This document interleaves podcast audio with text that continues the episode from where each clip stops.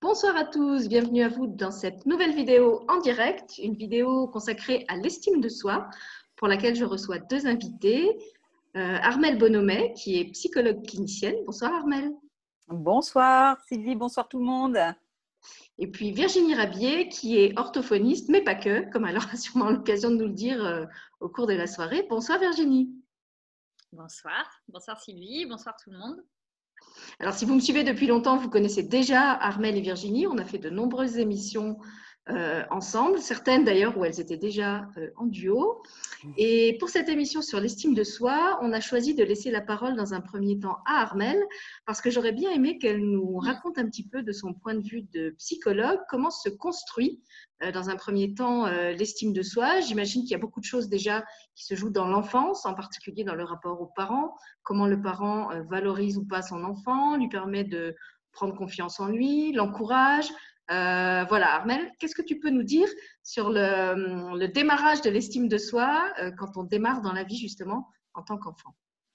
Alors, ce qui est très important de savoir en premier, c'est que quand on, est un être humain et qu'on vient s'incarner sur cette terre, on va d'abord euh, se construire dans le regard de l'autre. Ça, c'est fondamental puisque c'est vrai qu'on entend souvent dans, le développement personnel qu'il faut se défaire du regard de l'autre, qu'il faut essayer d'avoir son propre avis, tout ça. Eh bien, quand on vient sur la Terre, on n'a pas le choix, nous, en tant qu'être humain, on a besoin de se construire dans le regard de l'autre. Quand on arrive bébé, on n'a pas conscience qu'on est dans un corps. donc, bah, l'enfant, il vient découvrir un peu tout ce qui se passe autour de lui. Et la seule accroche qu'il puisse avoir, c'est effectivement le regard de sa mère. Alors, je vais dire le regard de sa mère pour que ça soit plus simple. On est bien d'accord que c'est celui du père, que c'est celui de, son frère, de sa sœur, enfin de, des gens qui sont autour. Mais quand même, tout d'abord, c'est le regard de la mère. Je rappelle juste en passant qu'un enfant, quand il naît, il a la vision qui correspond, enfin, ce qu'il arrive à voir, c'est exactement à la distance du regard de sa mère, d'accord? Quand il regarde tout autour, tout est flou, mais à distance du regard de sa mère, il voit clair. Donc c'est pas rien quand même. On est super adapté quand même euh, pour euh, réussir à s'inscrire dans ce sens-là. Et c'est là-dedans qu'il va commencer à s'inscrire l'enfant, dans le regard de l'autre. Donc ça veut dire que quand on arrive jusqu'à peu près à l'âge de, alors on va mettre 7-8 ans pour l'instant, et eh bien on se construit par rapport à l'autre. Alors donc en fait le bébé il va commencer à, se voir dans le visage de, la mère qui lui sourit, qui lui parle, qui le nourrit, etc. etc. Et puis euh, arrivé autour de huit mois, il va commencer euh, à prendre conscience euh, qu'il est une entité à part entière parce que jusqu'à jusqu'à avant ça, alors six mois, j'ai dit huit mois mais c'est six mois, jusqu'avant ça, il ne sait pas qu'il est un individu. Hein, il, pense effectivement qu'il est, en fait, je vais presque dire ça, il pense qu'il est l'autre. Donc, ça veut dire quand même que si c'est une maman ou un papa hein, qui, euh, euh, euh, ne l'accueille pas volontiers, qui est dans la difficulté pour accueillir cet enfant, ou même qu'il n'y a pas de papa ou pas de maman, ça peut arriver, eh bien, on imagine déjà que pour la construction de l'individu et donc de l'estime de soi, c'est déjà très compliqué. D'accord? On a d'ailleurs euh, euh, les enfants qui, euh, qui sont les enfants autistes. Eh bien, ces enfants-là, effectivement, leur regard de l'autre est leur problématique. C'est la problématique principale, comment on les regarde et comment ils acceptent ce regard. Et, c'est, leur difficulté, c'est justement d'accepter ce regard. Ça, c'est très, très, très complexe pour eux. D'accord? Donc, on imagine bien que si on a une maman qui est dépressive, même un papa, mais c'est vraiment beaucoup la, maman, la figure d'attachement en premier, eh bien forcément l'enfant déjà il va regarder dans ce regard quelque chose qui lui montre que la vie est quand même pas très simple et que ce qu'il ce qu'il perçoit de la vie c'est à travers ce regard. Vers six mois, il va y avoir un stade qui est extrêmement important euh, que Jacques Lacan a, décrit en psychanalyse. C'est vraiment un moment fondateur. C'est le moment qu'on appelle le stade du miroir. Donc c'est le moment très classique que on connaît tous. Hein. Donc on porte notre enfant dans, les bras et puis on passe devant un miroir et très naturellement, moi je me souviens très bien avoir fait ça avec mes enfants. Euh, on regarde puis on dit ah ben regarde ça c'est toi dans le miroir. Et puis l'enfant, bon jusqu'avant six mois, il perçoit absolument pas ça. Hein. Il voit bien qu'il y a du mouvement, mais étant dans les bras de sa mère, il ne fait qu'un avec cette mère, la mère qu'il effectivement voit lui régulièrement, qu'il voit dans le miroir, et il ne s'aperçoit pas lui sur dans les bras de sa mère. Jusqu'à vraiment une période de bascule où là, il va commencer à s'apercevoir, c'est-à-dire que la maman va lui dire, regarde, ça c'est maman, regarde, ça c'est toi, et on va voir l'enfant qui va faire ce mouvement, c'est-à-dire qu'il regarde dans le miroir, il va regarder sa mère, il va re-regarder, ça c'est le premier temps. Donc là, il voit bien qu'il y a la mère dans le miroir.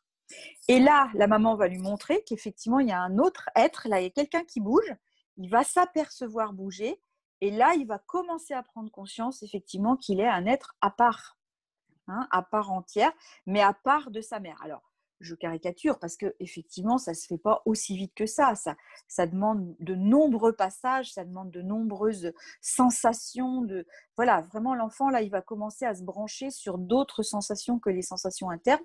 Il va commencer à utiliser vraiment le regard. Hein. Il avait déjà utilisé effectivement l'ouïe et euh, le goût et l'odorat. Le regard, il n'avait pas encore utilisé comme quelque chose qui lui revenait en fait.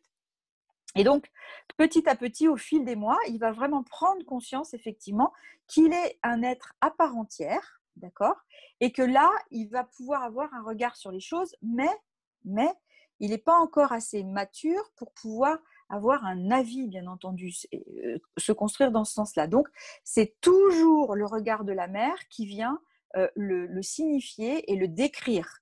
Donc souvent, la maman bah, s'amuse avec son enfant. Moi, je me souviens, je, le dis souvent aux, parents, amusez-vous à toucher son nez. Tiens, ça c'est ton nez. Donc on touche, on le voit dans le miroir, et puis après on se regarde. Enfin, il y a, tout un jeu à faire vraiment très important de, de, restitution du regard qui va lui permettre de se construire. Mais on voit que c'est toujours l'autre qui va venir lui dire les choses. Donc vous imaginez bien que si la maman elle, a, elle, a, euh, elle, elle, ne voulait pas de cet enfant, elle, euh, elle trouve qu'il ressemble à son père et elle voulait pas qu'il ressemble à son père, elle trouve qu'il, trouve qu'il a, euh, je sais pas moi, pas les cheveux qu'elle voulait ou je ne sais quoi. Eh bien, l'enfant, c'est ce qu'il va pouvoir commencer à entendre dès tout petit. Vous vous rendez compte, dès six mois, il peut, il peut quand même avoir, commencer déjà à avoir ce retour. Donc, on peut imaginer que effectivement, quand on est un adulte et qu'on veut travailler sur l'estime de soi, si ça remonte à six mois, c'est quand même sacrément inscrit. Hein. Donc il y a un sacré travail à faire, vraiment très important. Heureusement, dans la majorité des cas, avec la maman, ça se passe bien. Il y, a, quelque chose qui vient se déterminer, qui vient dire c'est toi que je voulais, c'est toi comme enfant, c'est cet enfant-là que j'avais envie. Euh, voilà, tu, tu es l'être que j'aime, j'ai envie de te chérir. Voilà, l'enfant, il voit aussi dans ce regard beaucoup d'amour, heureusement, beaucoup d'amour hein, et beaucoup d'attention. Et puis, euh, quand on s'amuse effectivement devant le miroir, il va voir qu'il commence à avoir des capacités et sa maman va lui dire oui, c'est bien, bravo, tu as réussi, vas-y, touche ta tête, enfin voilà, petit à petit.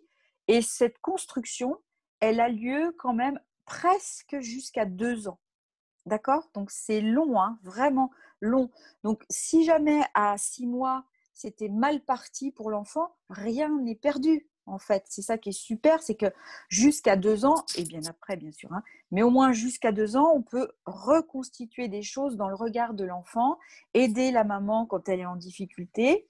Alors, je redis, si je dis maman, c'est aussi papa, bien sûr, hein, mais vraiment, on peut aider ça à ce moment-là pour qu'il y a, y a une, estime de soi qui commence quand même à, à pouvoir s'ébaucher. On en a à peu près, donc ouais, c'est ça jusqu'à ouais, jusqu'à à peine deux ans, à peine deux ans, un an et demi hein, à peu près. Le deux ans, c'est l'âge du non.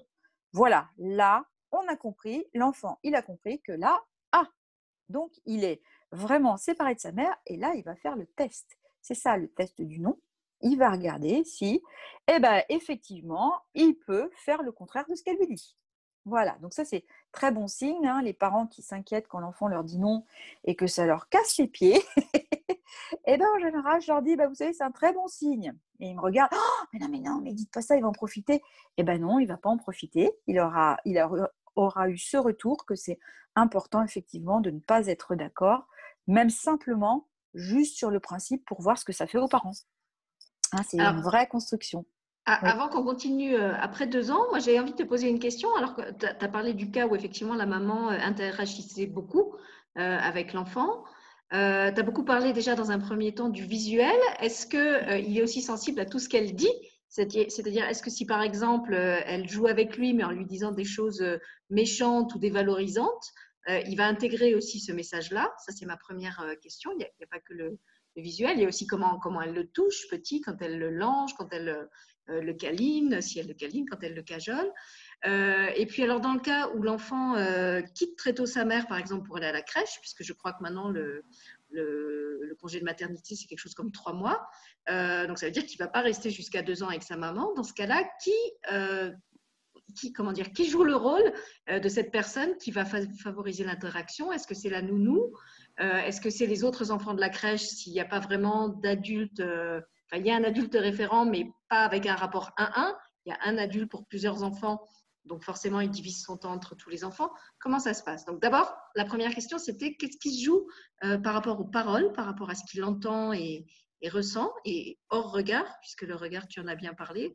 Et puis après, comment ça se passe euh, bah, quand la maman n'est pas là pour jouer ce rôle-là? Alors en fait, par rapport aux paroles, en fait, les paroles sont un doublement du regard en fait. C'est-à-dire que l'enfant, quand il entend les paroles, en fait, c'est pas les paroles qu'il entend parce que finalement les mots ça n'a pas beaucoup de sens pour lui. Hein. C'est plus d'abord le ton, d'accord? Et le ton, il passe par le regard. C'est très étrange de dire ça comme ça, mais le ton, il va passer par le regard. C'est-à-dire que une maman qui va avoir un regard plein d'amour, mais qui ne va pas forcément réussir à dire des paroles, eh bien, c'est quand même par le regard que ça va passer. C'est vraiment, ça, c'est spécifique à l'être humain vraiment spécifique à l'être humain, ça passe quand même par le regard. Et il ressent vraiment l'intention, en fait, quelle que soit la, façon dont c'est exprimé. Euh, si la mère est déprimée et qu'elle lui dit des mots d'amour, il, va sentir aussi la dépression de la mère. Voilà, complètement. C'est ça qui est difficile. C'est qu'il va ressentir complètement la dépression de la mère. Il va quand même sentir l'amour derrière, qui est fondamental. Hein mais il va quand même ressentir ça, oui, même si elle essaye. Mais c'est, alors j'allais dire, euh, c'est pas grave, hein, entre guillemets, c'est parce que effectivement cet enfant, il vient dans cette famille, il a quelque chose à y faire, il a quelque chose à y faire, à y entendre, à voir, justement dans sa construction, il a vraiment quelque chose à aller construire sur lui, donc il va faire avec le parent qu'il a. Alors après, il va essayer de le soigner, hein, ça on va pas s'étendre là-dessus, mais il va essayer de le soigner. Mais effectivement, c'est quand même dans le regard que ça passe.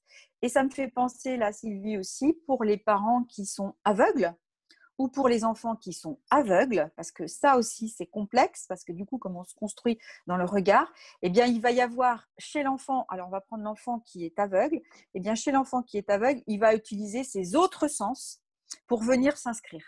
Parce qu'il est venu sans ses yeux, alors moi, je, vais peut-être choquer encore des gens, mais je le dis, s'il vient sans ses yeux, c'est qu'il a choisi, c'est qu'il a autre chose à faire euh, qu'avec ses yeux.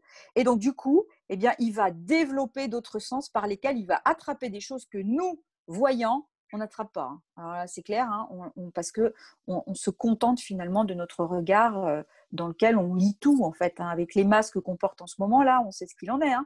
On sait que dans le regard, on lit beaucoup de choses, même si on lit encore à peine tout, euh, mais on lit beaucoup de choses. Et donc l'enfant, oui, il va, il va passer à travers ça. Si la maman est aveugle, effectivement, l'enfant qui est venu avec cette maman aveugle, il va savoir aussi utiliser cette maman, la façon dont elle s'exprime, pour pouvoir y prendre tout ce qu'elle peut. Mais on sait, on sait que pour l'enfant qui a une maman aveugle, c'est un petit peu un peu plus complexe pour lui. Je ne rentrerai pas dans les détails parce que je ne suis pas euh, vraiment calée là-dessus, mais je sais que c'est un tout petit peu plus complexe. Il va avoir besoin du regard d'autres personnes euh, aimantes, voilà, d'autres figures d'attachement dans lesquelles il va quand même avoir euh, le regard accroché. Mais ça, de toute façon, il y en a tout le temps. Hein. Il, y a, plein de gens autour de la personne, donc il n'y a pas de, a pas de souci. Hein. ça, c'est important.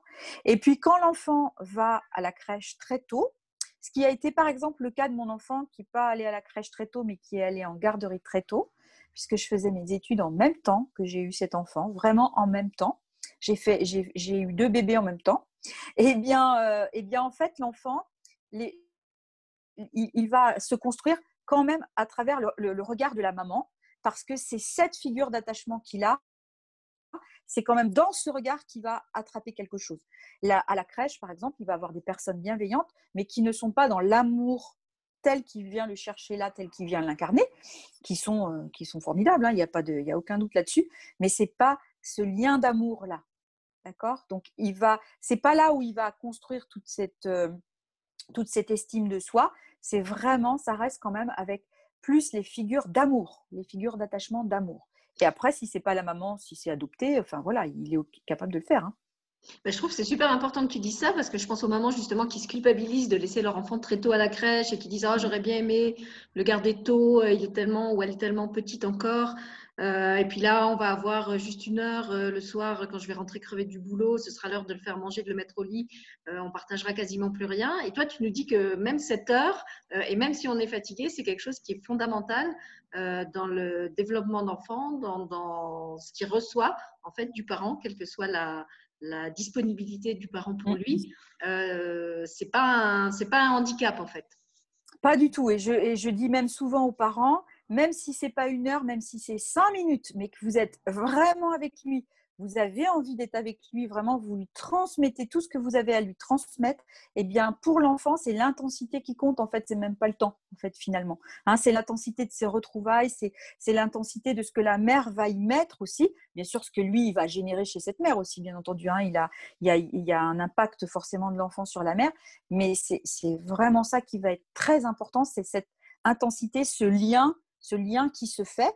Alors, d'ailleurs, on en a un très bon exemple, je ne sais pas si vous connaissez ça, mais les enfants qui souffraient d'hospitalisme dans les pays de l'Est, là où il y ils avaient été mis dans des orphelinats parce qu'il y avait eu plein de, mamans qui avaient disparu, eh bien, ces enfants-là, effectivement, ils n'avaient pas de, lien, de, lien du regard euh, de par les maternants, puisque les maternants, bah, ils leur collaient les biberons parce qu'ils en avaient tellement qu'ils ne pouvaient pas faire autrement. Et donc, du coup, les enfants, ils étaient abandonnés à eux-mêmes dans leur euh, berceau. Et donc, du coup, c'était des enfants qui étaient, on avait l'impression qu'ils n'étaient pas là, ils n'étaient pas habités. Effectivement, ce regard sur eux n'avait pas eu lieu. Ça ne s'était pas retourné vers eux. Et donc, ils n'avaient pas pu se voir eux-mêmes. Et donc, c'est comme s'ils n'existaient pas. D'accord. Avant que tu continues, peut-être je vais demander à Virginie si elle veut réagir à, à ce que tu as dit ou si elle préfère qu'on te laisse continuer euh, non, je laisse Armel continuer. C'est moins, moins ma phase. Voilà, toi tu arrives un peu plus tard quand le langage est déjà en place normalement. Alors on, rend le langage à Armel du coup. Et donc l'enfant, voilà, jusqu'à à peu près un an et demi, deux ans, effectivement, il va, il va vraiment se construire en interaction, vraiment dans, avec le regard, et puis petit à petit, justement, avec le langage qui va arriver quand même. Hein, et, ce langage qui va vraiment être en lien avec, ce qu'on, avec le regard qu'on porte sur lui. Donc on pourrait très bien lui dire euh, mon chéri, je t'aime, tu es plus merveilleux, mais si dans le regard c'est pas ça qui transparaît, l'enfant il va pas attraper ça. En fait, il va attraper ce que le regard vient lui dire. Hein. Et donc ça, ça c'est vrai que alors, souvent, quand on a par exemple des mamans dépressives hein, qui sont vraiment en très grande difficulté ou qui sont malades de, pour X raisons et qu'elles essayent quand même de transmettre quelque chose, donc elles essayent quand même hein, par le langage, mais si vraiment elles, elles sont vraiment pas bien, pour l'enfant, ça va être vraiment compliqué d'avoir cette figure d'attachement. Et on, le voit dans des enfants où, par exemple, elles ont des mamans, ils ont des mamans psychotiques quelquefois qui sont très perturbées. ce lien, ce lien, il se fait pas. Et donc, du coup, l'enfant, il, a un, regard sur lui très biaisé, très, très, j'allais dire sur l'estime de soi, qui, est quand même, euh, voilà, qui est quand même pas le reflet de ce qu'il est vraiment, de ce qu'il vient, de ce qu'il vient incarner, hein, puisqu'il a décidé d'avoir une maman comme ça, donc il vient incarner quelque chose. Mais c'est difficile pour lui. Il faut qu'il y ait, s'il y a un papa qui arrive à, retransmettre quelque chose euh, pendant ce temps-là, déjà c'est beaucoup aussi, parce que le papa, il peut aussi vraiment faire ça. Mais c'est un petit peu plus difficile pour lui, le papa, de faire, ce, de faire le, le, rôle de la maman, hein, parce qu'effectivement, il n'est pas une maman, il est un papa. Donc, effectivement, il n'a pas le même regard sur son enfant que sa maman. Mais ça ne veut pas dire que le regard est moins bien ou mieux. Hein. ce sont deux regards différents. En tout cas, quand l'enfant est tout petit, c'est vrai que le regard de la maman est, est vraiment très important. Après, s'il n'y a pas la maman, parce que la maman a disparu, eh bien, quand le papa il vient reparler à l'enfant, il peut aussi bien parler de la maman, tu sais, ta maman, elle aurait été très contente, elle, serait fière de toi, euh, vraiment, tu lui ressens beaucoup, euh, voilà. Il y, a, tout, un, langage que le papa peut tenir pour porter la parole de la maman. Hein dans, le, dans la vérité. Ça, c'est toujours ce qui est important, dans la vérité. Si la maman, euh, j'en sais rien, on va dire quelque chose de catastrophique, elle se suicidait pour X raisons, eh bien, la vérité, ça va être de dire, eh bien, oui, elle n'a pas pu rester. Elle n'a pas pu rester, c'était pas possible pour elle, mais ça n'empêche que, eh bien, tu es quand même venue au monde, elle t'a quand même porté, elle t'a quand même accompagné jusqu'au bout. Donc, c'est qu'elle avait quand même envie que tu sois là. C'est pas en lien avec toi. Voilà, ça c'est important hein, de pouvoir euh, euh, de, faire entendre au papa, au papy, aux mamies, enfin voilà, les gens qui entourent l'enfant, que euh, que effectivement les, la, parole de la maman peut être rapportée quand même, d'accord, hein, même s'il n'y a pas le, regard, d'accord. J'ai vu, euh, alors tu, parles du, cas extrême du suicide, mais peut-être euh, expliquer aussi à l'enfant que ça n'est pas de sa faute. Euh, moi, je pense, alors je pensais pas au cas du suicide, je pensais au cas des divorces ou des séparations où souvent les enfants se croient coupables, se croient responsables de la, séparation des parents. Euh, ils l'expriment hein, d'ailleurs quelquefois, ils le verbalisent et où c'est vraiment important de leur expliquer qu'ils ne sont pas responsables, que ce qui joue entre les parents, c'est quelque chose qui ne concerne que les parents, où l'enfant n'a rien à voir, que l'enfant, c'est un fruit de l'amour des parents, même si cet amour n'est plus là euh, aujourd'hui. Et quel que soit l'âge de l'enfant, je trouve que c'est vraiment important de lui rappeler ça, qu'il n'est pour rien dans ce déchirement de la, structure familiale, euh, parce qu'il y a beaucoup de hum, culpabilité qui peut être ressentie à ce moment-là. Et ça joue aussi justement sur l'estime de soi, de se dire oh, c'est moi, c'est moi le mauvais, c'est moi la mauvaise qui ai fait ça, j'ai pas été capable de tenir mes parents ensemble, etc. Ouais. Et c'est d'autant plus vrai que l'enfant euh, jusqu'à deux ans, trois ans, il, est, il, se croit le centre de la famille. D'accord? Il, il, il, il se croit, et ça c'est normal, c'est dans la construction narcissique, c'est aussi pour construire sa personnalité. Il croit effectivement qu'il est l'intérêt principal de la famille. Donc effectivement, quand les parents se séparent, eh bien, il peut très bien avoir l'idée que c'est à cause de lui, vraiment à cause de lui. Donc, quel que soit son âge, même s'il est tout bébé, c'est important de lui verbaliser dans la vérité. C'est toujours la vérité qui va transparaître dans les mots, parce que je rappelle, un enfant d'un mois, il ne comprend pas les mots. Il, comprend l'intention qui est dedans, l'intonation, l'intention qu'on y met. Et bien, toujours dans la vérité, effectivement, on se sépare. Et moi, quand j'ai des enfants, parce que j'en reçois beaucoup des enfants dont les parents sont séparés, bien, je leur dis toujours, tu sais, c'est pas ton père et ta mère qui se sont séparés, mais c'est le couple des amoureux. C'est les amoureux. Donc, moi, je mets deux niveaux, les amoureux. Et après, une fois qu'on est amoureux, on peut devenir parent. D'accord? Et donc, ça, parent, ça ne changera jamais de la vie. On sera toujours tes parents, quelle que soit la situation, qu'on soit séparés, qu'il y en ait un qui disparaisse. Ce sera toujours tes parents. Par contre, ce sont les amoureux, effectivement, qui ne sont plus amoureux. Et ça, dans cette histoire, tu n'as absolument rien à faire parce que tu n'es pas à l'intérieur de ce couple d'amoureux. C'est une histoire entre eux. Et ça, les enfants, alors ça, ça leur fait un bien fou, parce que ça les libère de ça, vraiment. Hein. Euh, et puis après, ça, leur permet effectivement de se dire, bon, alors moi, j'ai quand même toujours affaire à mes parents, ça sera pour tout le temps, et leurs histoires d'amoureux, et eh ben moi, je m'en occupe plus. Voilà, ça c'est très important. Effectivement, c'est important de leur dire la vérité parce que comme tu l'as très bien expliqué, ils, vont entendre bien au-delà de ce qu'il y a dans les mots. Donc même si on essaye de masquer, c'est le cas de le dire, ou de, maquiller un peu l'histoire pour que ce soit plus joli, euh, et, parce que ça nous semble moins difficile à entendre peut-être pour eux comme ça, ils euh, ils vont pas être dupes et ce sera même pire parce qu'ils vont sentir qu'il y a un non-dit et que du coup il faut pas parler du truc euh, avec des mots clairs. Euh, donc évidemment, il faut le dire avec des mots adaptés à leur âge et à ce qu'ils sont en mesure de, comprendre. Euh, mais comme tu le dis, je pense que l'intention est très importante et que même si on explique mal parce qu'on est dans l'émotion euh, et que déjà pour nous c'est difficile à ce moment-là, hein, que ce soit dans le cas d'un deuil, d'une séparation ou quoi que ce soit, si on le fait avec amour et avec sincérité, ça l'enfant il va le ressentir et c'est sûrement plus important que de, comment dire de, d'essayer de, maintenir un, faux semblant de, façade euh, pour donner l'impression qu'il n'y a pas tout qui s'écroule, puisque de fait, il y a tout qui s'écroule. autant le dire, euh, autant le dire cash, quoi. C'est ça. Puis en général, euh, les enfants, ils sont pas dupes. Hein. De toute façon, si on leur ment, ils vont continuer, ils vont être encore pires. Enfin, de toute façon, c'est une évidence. Faut pas les prendre pour des imbéciles. Hein. Ils sont pas du tout. C'est pas parce qu'ils sont petits il euh, faut, se rappeler qu'ils sont peut-être beaucoup plus vieux que nous euh, au niveau de leur âme, donc il euh, faut arrêter.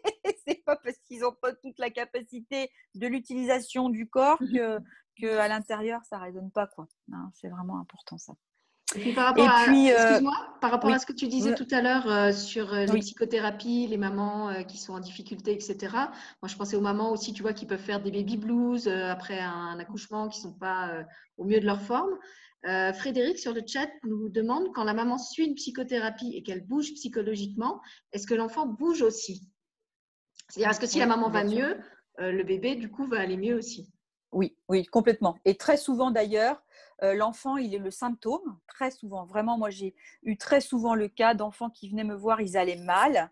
Et ça se terminait, je les suivais pendant deux ou trois séances, et ça se terminait, c'est la maman que je prenais en suivi, parce qu'effectivement, l'enfant, il est vraiment le symptôme, hein, et il vient refléter ce qui est compliqué. Alors, pour la maman, après, ça peut être pour la famille, enfin là, il y a plein de, plein de possibilités, mais effectivement, si la maman est en thérapie, oui, oui, ça va faire bouger l'enfant, et l'enfant, il va aller beaucoup mieux. Déjà, la maman, elle se connaît, elle va se désculpabiliser, donc du coup, l'enfant, il va sentir effectivement qu'elle est en train de grandir, et que, et que du coup, il y a quelque chose qui bouge, et lui, il va bouger. Ça, c'est une évidence, oui, oui, c'est sûr. Alors, je te laisse enfin continuer pour qu'on sache ce qui se passe après deux ans. Donc, après deux ans, l'enfant voilà, va commencer à s'autonomiser, c'est-à-dire qu'il va commencer à prendre conscience qu'il est indépendant du parent. Et donc là, il va commencer à, se, à, écouter aussi d'autres personnes que le parent, hein, donc les éducateurs, enfin voilà, l'école, tout ça, un petit peu plus que, que ce qu'il faisait avant mais la parole du parent reste encore la parole primordiale pendant jusqu'à jusqu'à 7 ans quand même. Hein. C'est la parole primordiale. Euh, on entend d'ailleurs les enfants qui disent moi je veux faire ça pour faire plaisir à mon père, à ma mère. Enfin c'est assez euh, c'est assez flagrant. Euh, Virginie nous en parlera un peu plus après. Et il faut pas oublier là que là la parole va commencer à prendre plus d'importance que le regard. Voilà. Là, il va y avoir tout doucement une bascule sur effectivement les mots qui vont prendre du sens, qui vont commencer à, vraiment avoir un vrai sens. C'est pour ça que quand on parle à un enfant, il faut avoir des mots vrais. Il ne faut pas essayer de cacher le truc parce que là, il sent qu'il y a quelque chose de caché dessous. Et que et là, quand on va commencer à dire des choses difficiles, t'es pas capable, t'es nul, t'y arrives pas, là, ça va vraiment avoir un impact vrai. Là, la parole va vraiment avoir un impact dans ce, moment-là. Est-ce que tu veux embrayer là-dessus, euh, Virginie? Dis-moi. Euh, oui, bah, pourquoi pas. bah, moi, je pense des enfants qui, en tant qu'orthophonistes, euh, qui sont en, en, décalage dans leurs apprentissages et aussi quand même dans leur construction, je trouve, individuelle. Euh, quand tu parlais de cette euh, autonomisation, enfin de cette individualisation, moi ça m'arrive encore de recevoir des enfants euh, qui semblent pas vraiment individualisés. Hein. Alors je pense mmh. plutôt aux enfants qui ont des troubles autistiques encore, mais qui, sont vraiment fondus dans tout le reste. Et moi c'est des étapes que je reprends en fait. Donc pour lesquelles je ne mettrai pas forcément les mots, parce que c'est vrai que je n'ai pas fait une analyse psychologique approfondie, mais en tout cas, l'intuition m'amène à retourner comme ça à des étapes euh, qui me semblent pas présentes encore. Voilà. Euh, et, effectivement, alors le langage est important. Euh, moi, ce qui me venait, c'était, j'avais le mot alignement en fait. C'est vrai que souvent, dans ce que je perçois aussi quand je reçois les parents, c'est cette difficulté d'alignement entre leurs pensées, leur corps, leurs émotions et ce qu'ils disent. Et effectivement, les enfants, ils perçoivent ça. C'est-à-dire que même si on leur dit quelque chose, mais non, je te fais confiance, il n'y a pas de problème, il y a tout le corps, où il y a toute l'énergie derrière, ou toutes les peurs, enfin, qu'on perçoit qui ne sont pas dites, mais qu'on perçoit qui sont présentes. Et les enfants sont des vrais capteurs sur pattes. Euh, donc, ils sont connectés à tout ça, quoi constamment et tout le temps, hein, que ce soit euh, les parents, que ce soit l'institut, que ce soit moi, hein, clairement, parce que euh, moi, en recevant ces enfants-là, ça me demande une présence et un alignement constant. Mm. Et plus je fais un travail sur moi, plus je suis dans la conscience par rapport à moi, plus mon regard sur moi et sur l'estime que j'ai pour moi évolue, et plus ces enfants évoluent sur le temps de mes séances. Donc c'est vraiment des vases communicants aussi, c'est-à-dire que plus je transforme mon regard sur moi, plus du coup je transforme mon regard sur eux, et plus ils sont en capacité de me montrer qui ils sont vraiment en fait. Voilà. Mmh. Plus j'ai cet espace à leur offrir et plus bah, ils s'engouffrent dans l'espace. Quoi. Donc, euh, donc euh, c'est extra, je pars dans tous les sens, hein, je suis désolée. je ne sais pas s'il va y avoir un fil conducteur. mais en tout cas, c'est des enfants qui, pour certains, ne sont pas rentrés dans, le, dans les mots, mais communiquent énergétiquement et communiquent avec le corps et communiquent d'autres manières, et donc sont en interaction permanente avec les adultes. Et, et effectivement, ben, tout ce qu'ils vont recevoir, quelle que soit la forme que ça prend, euh, ils vont l'intégrer en fait. Donc moi, l'invitation que je suis quand je les reçois en séance, c'est euh, de, les, de les amener petit à petit à faire le tri entre ce qu'ils sont, ce qui leur appartient et ce qui ne leur appartient pas en fait. Voilà, donc je les invite petit à petit à se décoller un peu plus, à prendre du recul, euh, à se connecter à leur, leurs envies profondes et puis à faire le tri dans tout ce qui est dit autour, euh, sans jugement en fait, hein, mais qu'est-ce qui leur convient, qu'est-ce qui leur convient pas, qu'est-ce qui résonne avec eux, qu'est-ce qui ne résonne pas, qu'est-ce qui voilà, et puis d'aller euh, tirer les ficelles pour reprendre vraiment leur euh, pouvoir créateur.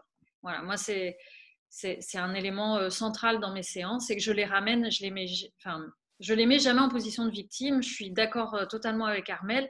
Ils ont choisi cette famille parce qu'ils ont quelque chose à y faire et puis quelque chose aussi à expérimenter pour eux. Euh, donc c'est comment ils peuvent, dans cette famille-là, euh, retrouver leur plein pouvoir et faire leur propre choix en fonction de ce qui, les, ce qui leur convient et ce qui leur convient pas. Alors c'est pas, ça paraît simple hein, quand je dis ça, évidemment. enfin, je, l'ai vécu et je le traverse encore, donc on sait très bien que c'est pas évident. Euh, on y est confronté chaque jour, en fait, à nos propres choix, etc.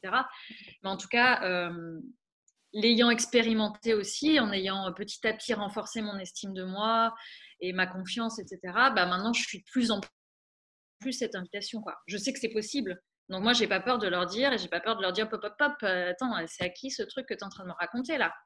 Est-ce que tu as à qui tu as chopé cette idée-là, en fait. Enfin, voilà, euh, après, je vais adapter aussi le langage. Et puis, bah, y a, chaque enfant a ses propres, euh, son propre temps interne.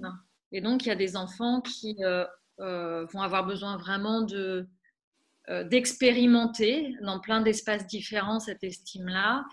Il y en a d'autres qui vont aussi ne pas faire le choix d'autre chose, parce que mmh. ça a une importance pour eux d'être dans ce rôle-là. Mmh. Euh, voilà, et puis bah, il y a des étapes, enfin voilà, tout se, tout se combine au fur et à mesure. Quoi. Mmh. Voilà déjà ce que je peux en dire. Alors moi j'ai un, voulais... fil. Vas-y, Armel, si tu est-ce que je peux juste rebondir justement sur ce que tu disais, Virginie? Euh, Moi, je pense euh, justement à ces enfants autistes euh, qu'on essaye d'adapter. J'ai fait un post là-dessus cet après-midi parce que ça m'a interpellé vraiment. Qu'on essaye vraiment d'adapter à tout prix. Et comme mm. tu le disais, quelquefois, ils ont fait le choix de rester là-dedans et ils n'en sortiront pas mm. parce qu'ils ont quelque chose à y faire vraiment et, la famille, elle a quelque chose à faire avec ça.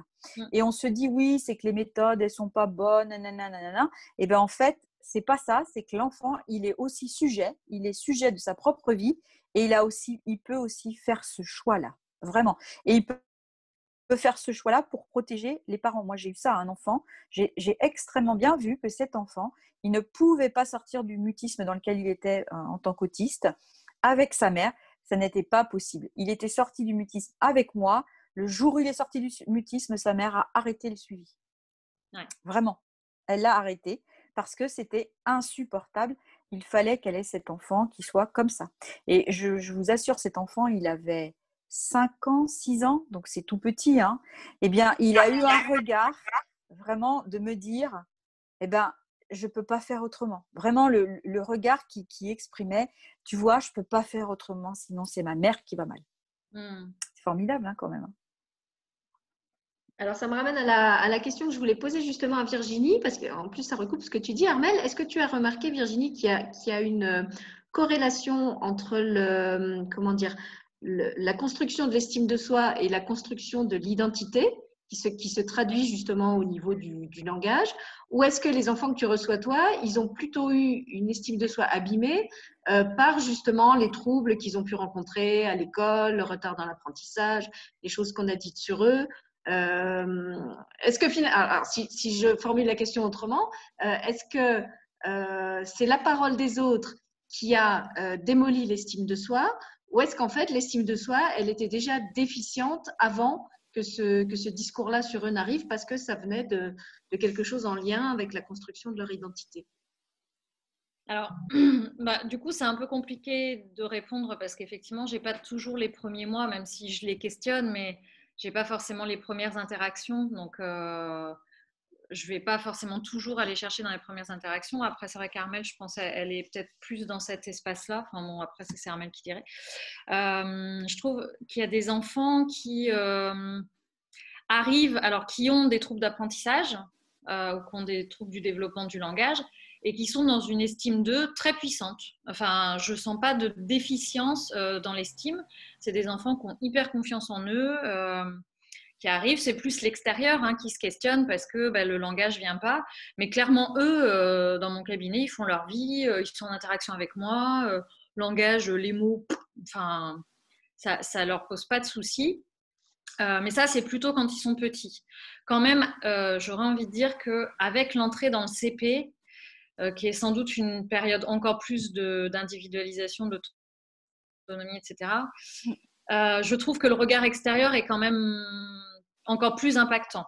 C'est quand même, enfin, c'est quand même assez rare que je reçoive des enfants qui ont des difficultés scolaires et qui sont quand même euh, super, super tranquilles et super bien dans leur. Quoi. Il, y a, quand même des espaces d'eux qui sont touchés. Après, moi, ce que je peux constater, c'est qu'il y a euh, les mots de l'extérieur qui vont euh, acheter, digérer, intégrer, puis euh, auxquels ils vont coller. Mais il y a un espace d'eux. Alors peut-être que c'est un espace justement qu'ils ont construit quand ils étaient petits, j'en sais rien, mais il y a parfois pas de mots à l'extérieur qui pourraient les invalider et pourtant ils s'auto-censurent tout le temps. Donc ça, je reçois aussi des enfants et à la limite, c'est, je trouve le moins facile parce que hum, c'est des enfants qui ont une espèce de voix intérieure. Bah, j'en avais un tout à l'heure cet après-midi qui me disait un truc et je lui disais, mais c'est quoi cette voix en fait? Alors peut-être qu'elle vient d'un parent, j'en sais rien en fait, ça je le sais pas, mais en tout cas il avait vraiment cette petite voix qui venait lui dire "Moi de dos, tu es complètement nul de toute façon, quoi que tu fasses." Donc on s'est amusé, voilà. En fait je personnifie dans ces moments-là euh, ces voix-là en lui expliquant qu'il bah, y a tout un tas de personnages intérieurs qui vivent en nous et que l'idée c'est ni de lui fermer le ni lui clouer le bec ni de lui dire que c'est un méchant ni mais juste de le regarder de lui dire euh, bah, de le regarder comme un personnage de lui dire bah, est-ce que est-ce que j'ai envie de t'écouter est-ce que tu me plais est-ce que tu, ce que tu me racontes euh, et puis euh, bah, si ça te plaît pas tu lui dis bah ok bah j'ai plus envie de t'écouter voilà, d'essayer de simplifier les choses au maximum. Après, bon, voilà, ça fonctionne pas pareil. Hein. C'est chez chaque enfant, ça va prendre du temps, mais il y en a certains qui ont vraiment un,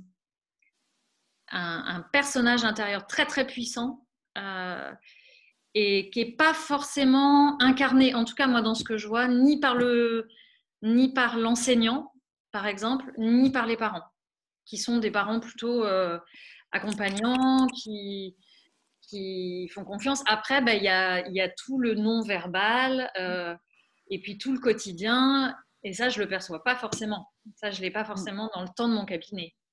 Donc, euh, non, mais c'est bien parce que tu, tu, réponds à une personne qui demandait sur le chat en tant que tiers, comment convaincre les parents de faire confiance à leurs enfants?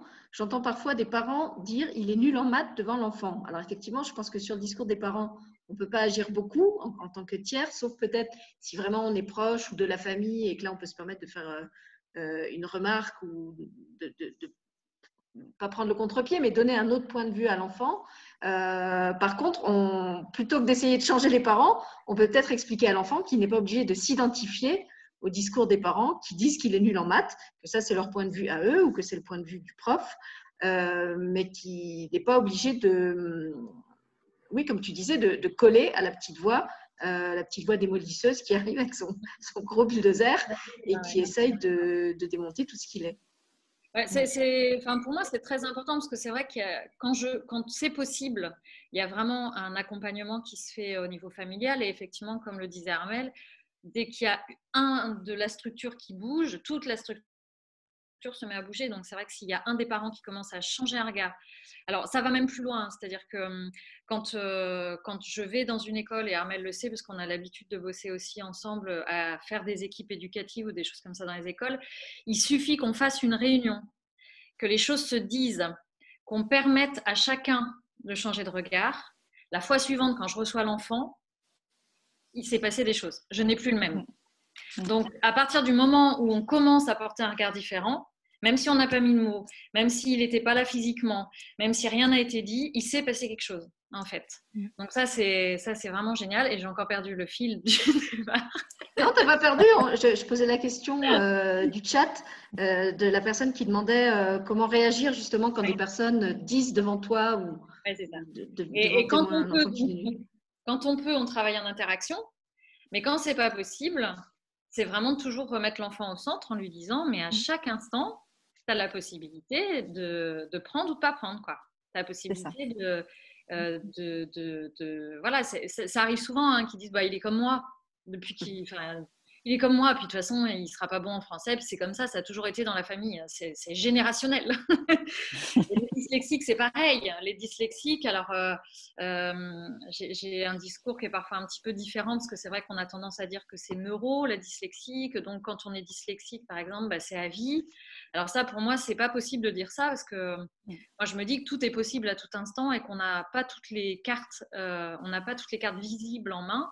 Donc oui, dans l'état actuel des choses, effectivement, il y a des troubles qui pourraient faire penser à une dyslexie, mais euh, l'enfant, il va pouvoir euh, se transformer et, changer. Et puis, euh, et donc dans la dyslexie, on dit que c'est souvent familial en fait, et c'est héréditaire. Donc c'est vrai que ce côté-là, ben, alors ça peut être apaisant pour certains parents parce que du coup, ils se reconnaissent et donc hop, il y a quelque chose qui se récupère aussi dans leur propre histoire. Mais en même temps, c'est vachement fermant. Qui dit héréditaire dit quand même que c'est bloqué, que c'est voilà, mm. on est coincé, que ça sera comme ça et c'est pas autrement quoi.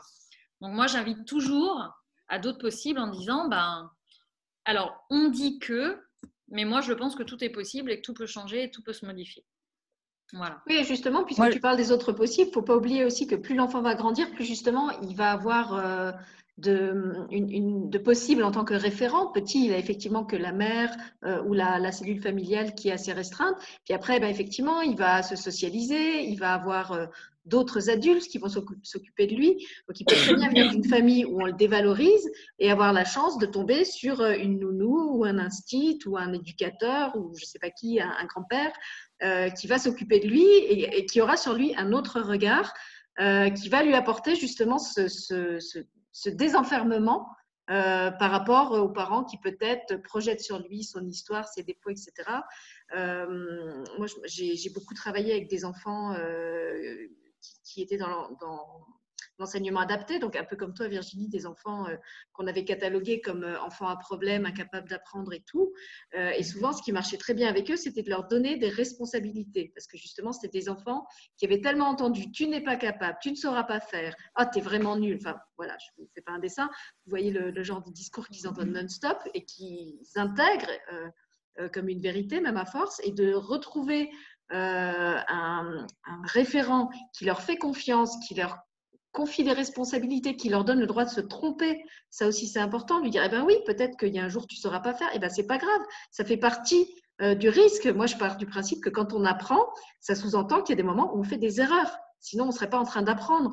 Donc, si apprendre, ça voulait dire tout savoir faire tout de suite, bien du premier coup, euh, franchement, je pense qu'il n'y a pas beaucoup de monde dans, dans la société actuelle qui serait capable d'apprendre dans ces conditions-là. On voit bien que tous les enfants, même les animaux, quand ils apprennent à marcher, quand ils apprennent à manger, quand ils apprennent à faire un geste, quand ils apprennent euh, à faire caca, n'importe quoi, il y a des fois où il y a des ratés. Et, ça fait partie de l'histoire.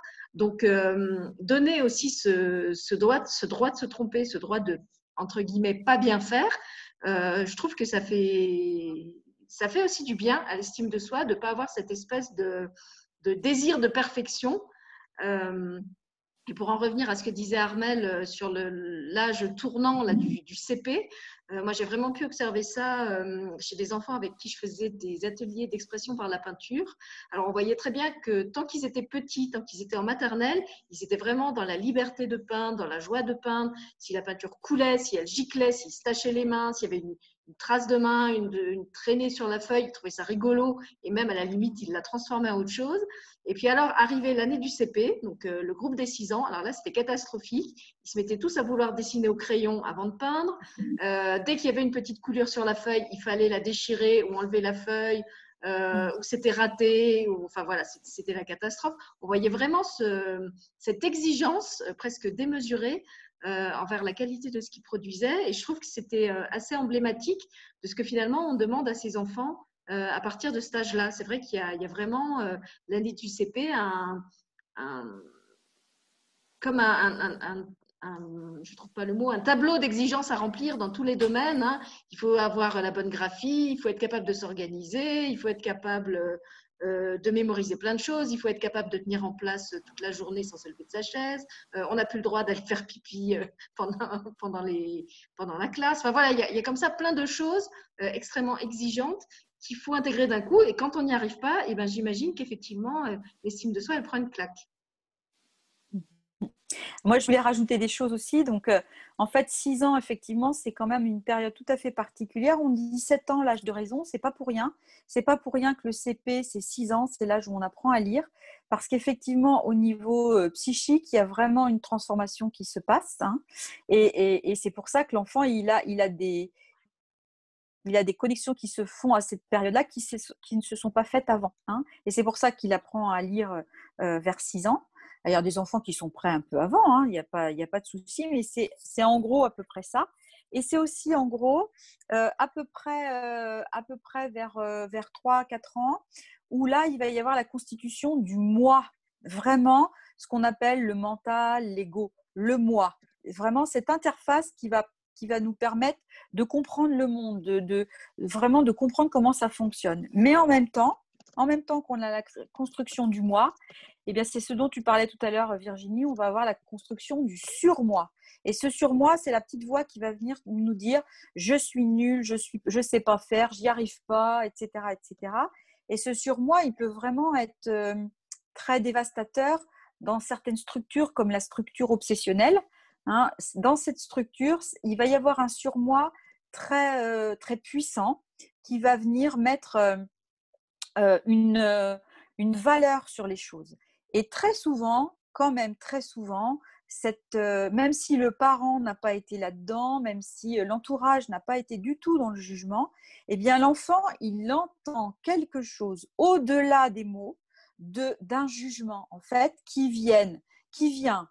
Alors peut-être des générations avant, peut-être euh, même de l'histoire de l'humanité avant, d'accord? Il, vient en prendre quelque chose, mais il faut jamais oublier que s'il vient en prendre quelque chose du côté du surmoi, là, hein, un peu féroce, eh bien, c'est parce qu'il a besoin de ça, lui, pour aller chercher sa puissance à l'intérieur. D'accord? Pour aller chercher cette estime de soi, il va attraper des choses qu'il y a dans le monde à construire et il va le prendre pour lui. Il a vraiment quelque chose à faire. Et donc, c'est pour ça que quelquefois, il va attraper des choses très complexes dans la vie de la famille euh, que les parents n'ont même pas conscience de porter Hein, moi, j'ai un cas comme ça, euh, où une maman qui, qui, qui, disait, qui disait des choses sur la société en général, et l'enfant, il entendait derrière que, effectivement, c'était quelque chose qu'elle pensait de sa famille. Et la maman n'a jamais dit quoi que ce soit, de porter de jugement sur sa propre famille. Et l'enfant, il en a entendu quelque chose, mais voyez, d'un héritage de génération, hein, quand même. Euh, l'autiste, c'est typique, c'est ça, trois générations en arrière, pour fabriquer un autiste. Voyez, donc sur trois générations, donc le parent, le grand-parent, l'arrière-grand-parent, il faut trois générations, eh bien l'enfant, il, est branché jusque sur toutes ces générations. Donc il peut entendre quelque chose qui est porté sans que le parent en ait conscience, vraiment. Hein. Et puis je voulais rebondir sur ce que tu disais, il y a sur l'hérédité par exemple pour les 10, parce que je sais que ça va intéresser Frédéric. Eh bien, l'hérédité, moi je pense que c'est vraiment important de dire que je suis d'accord avec ce que tu dis, mais il ne faut pas oublier que si l'enfant entre guillemets, il a hérité. En fait, il n'a pas hérité. Il a pris ce trait-là. Il avait besoin de prendre ce trait-là. Il a quelque chose à faire avec ça, lui aussi. Mmh. Mais je vais dans sens, Virginie, dans l'idée qu'il a quelque chose à faire avec et non pas à subir. Parce que quand on parle d'hérédité, on a toujours l'impression qu'on subit, pauvre de nous, on a pris ça sur nos épaules. Mais, mais non, mais on ne l'a pas subi, on l'a pris.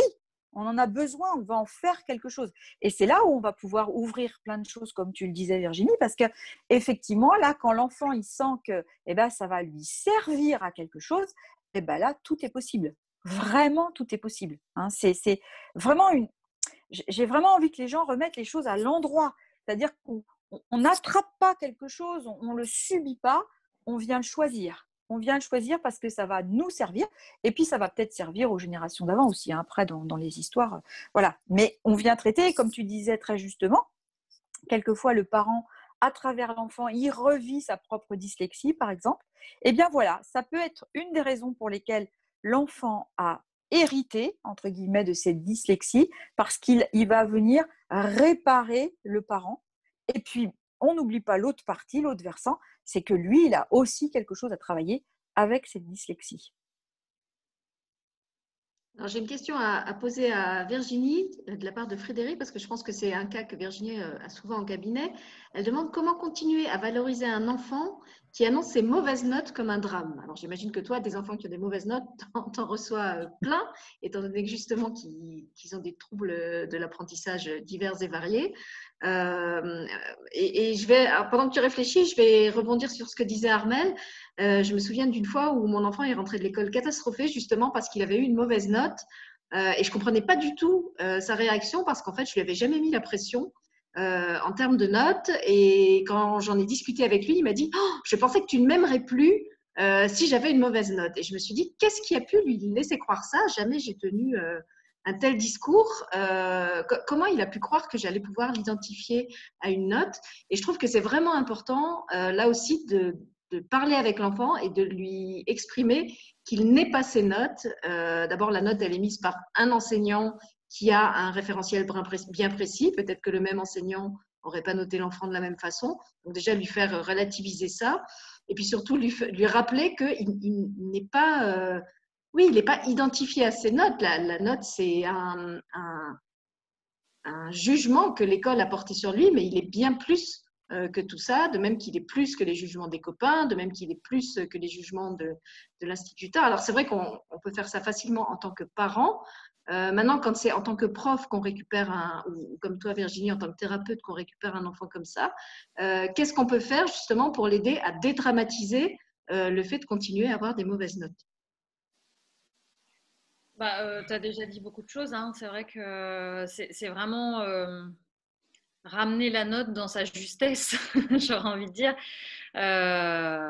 d'essayer de faire dégonfler un peu le truc parce que euh, ils sont quand même, quand tu dis ils sont pas à la note, mine de rien, malgré tout, quand ils sont à l'école, ils deviennent quand même euh, ce référent, enfin, ils deviennent la note. Hein. Enfin, je veux dire, euh, on parle des notes quand on va à l'école, hein. on ne parle pas de, de l'enfant. Enfin, moi qui ai eu aussi l'expérience personnelle avec mon fils, il a vraiment fallu que je, sois très présente et consciente dans la conversation pour permettre au prof qui était en face de moi de se décoller de la référence seulement des notes et du comportement pour l'amener à voir mon fils bien au-delà de tout ça.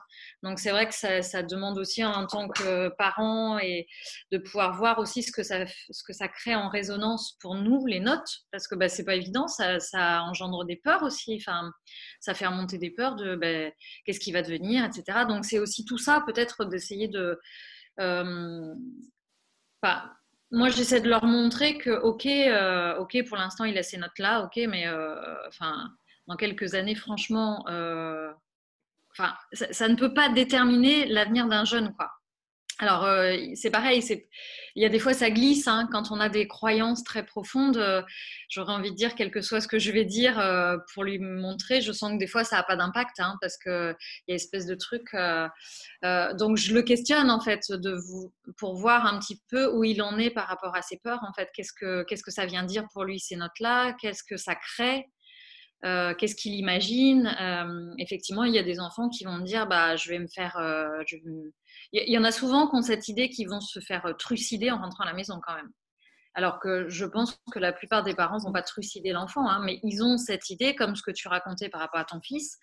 Ils imaginent qu'en rentrant à la maison, ça va être euh, un coup d'État, ça va être une catastrophe, euh, que le monde va s'écrouler. Donc, euh, c'est aussi d'essayer de ramener entre l'imaginaire, entre ce qui se passe réellement. il y a des fois, on en reparle avec les parents aussi, hein, pour que l'enfant puisse entendre la parole posée du parent euh, en avec un tiers. C'est-à-dire que je, je, deviens la référente de cette parole-là. Et le fait que ça soit dit devant moi, ça prend, ça prend son sens. Et effectivement, parfois, les enfants, ils sont assez étonnés quand ils entendent un parent dire, mais... Euh, c'est pas grave en fait. voilà, le fait que ce soit posé dans mon cabinet, ça, ça, ça, ça met euh, encore plus de lumière là-dessus. Euh, donc, euh, donc moi, je vais, je vais vraiment essayer de le questionner parce que je sens que rassurer, des fois, ça, ouais, ça glisse. Vraiment, c'est cette impression que ça ne pénètre pas à l'intérieur. Donc, c'est vraiment d'aller le questionner sur ce que ça vient dire, en fait, pour lui, ces notes-là. Quel sens ça a? Et qu'est-ce qui se cache derrière, en fait? Voilà. Mmh. Mmh. Alors moi j'ai répondu en tant que parent, toi tu as répondu en tant que thérapeute. Moi je peux aussi apporter des réponses en tant qu'enseignante ou ancienne enseignante. Euh, d'abord il y a des écoles qui pratiquent d'autres formes d'évaluation. Alors euh, je ne sais plus quel est le terme exact, je crois que quand c'est la note pour la note c'est ce qu'on appelle l'évaluation normative. Il y a aussi euh, des écoles où les enfants s'auto-évaluent. il y a ce qu'on appelle l'évaluation formative, je crois, c'est vieux pour moi tout ça, où on essaye en fait de, comment dire, de euh, détailler euh, dans l'évaluation ce qui est vraiment acquis et là où ça a pêché. Et je trouve que ça peut être intéressant justement, même si euh, l'enfant ou l'ado revient avec une mauvaise note, qui est celle du prof, de lui dire, bon, ok, alors maintenant regarde, si on reprend ton travail, là, pourquoi tu as faux Je ne sais pas si c'est des maths par exemple. Est-ce que c'est ton raisonnement qui est faux? Est-ce que c'est que tu as fait une erreur d'étournerie Vraiment l'aider à comprendre euh, d'où elle vient la mauvaise note pour lui montrer que dans le devoir, il y avait quand même des points forts, il y avait quand même des choses qu'il a réussi à faire. Et certes, à la fin, il n'a pas trouvé le bon résultat et ça a été sanctionné. Mais euh, quand on détaille comme ça module par module, euh, on peut permettre à l'enfant euh, de, visualiser ou d'évaluer où il a progressé par rapport à la dernière fois.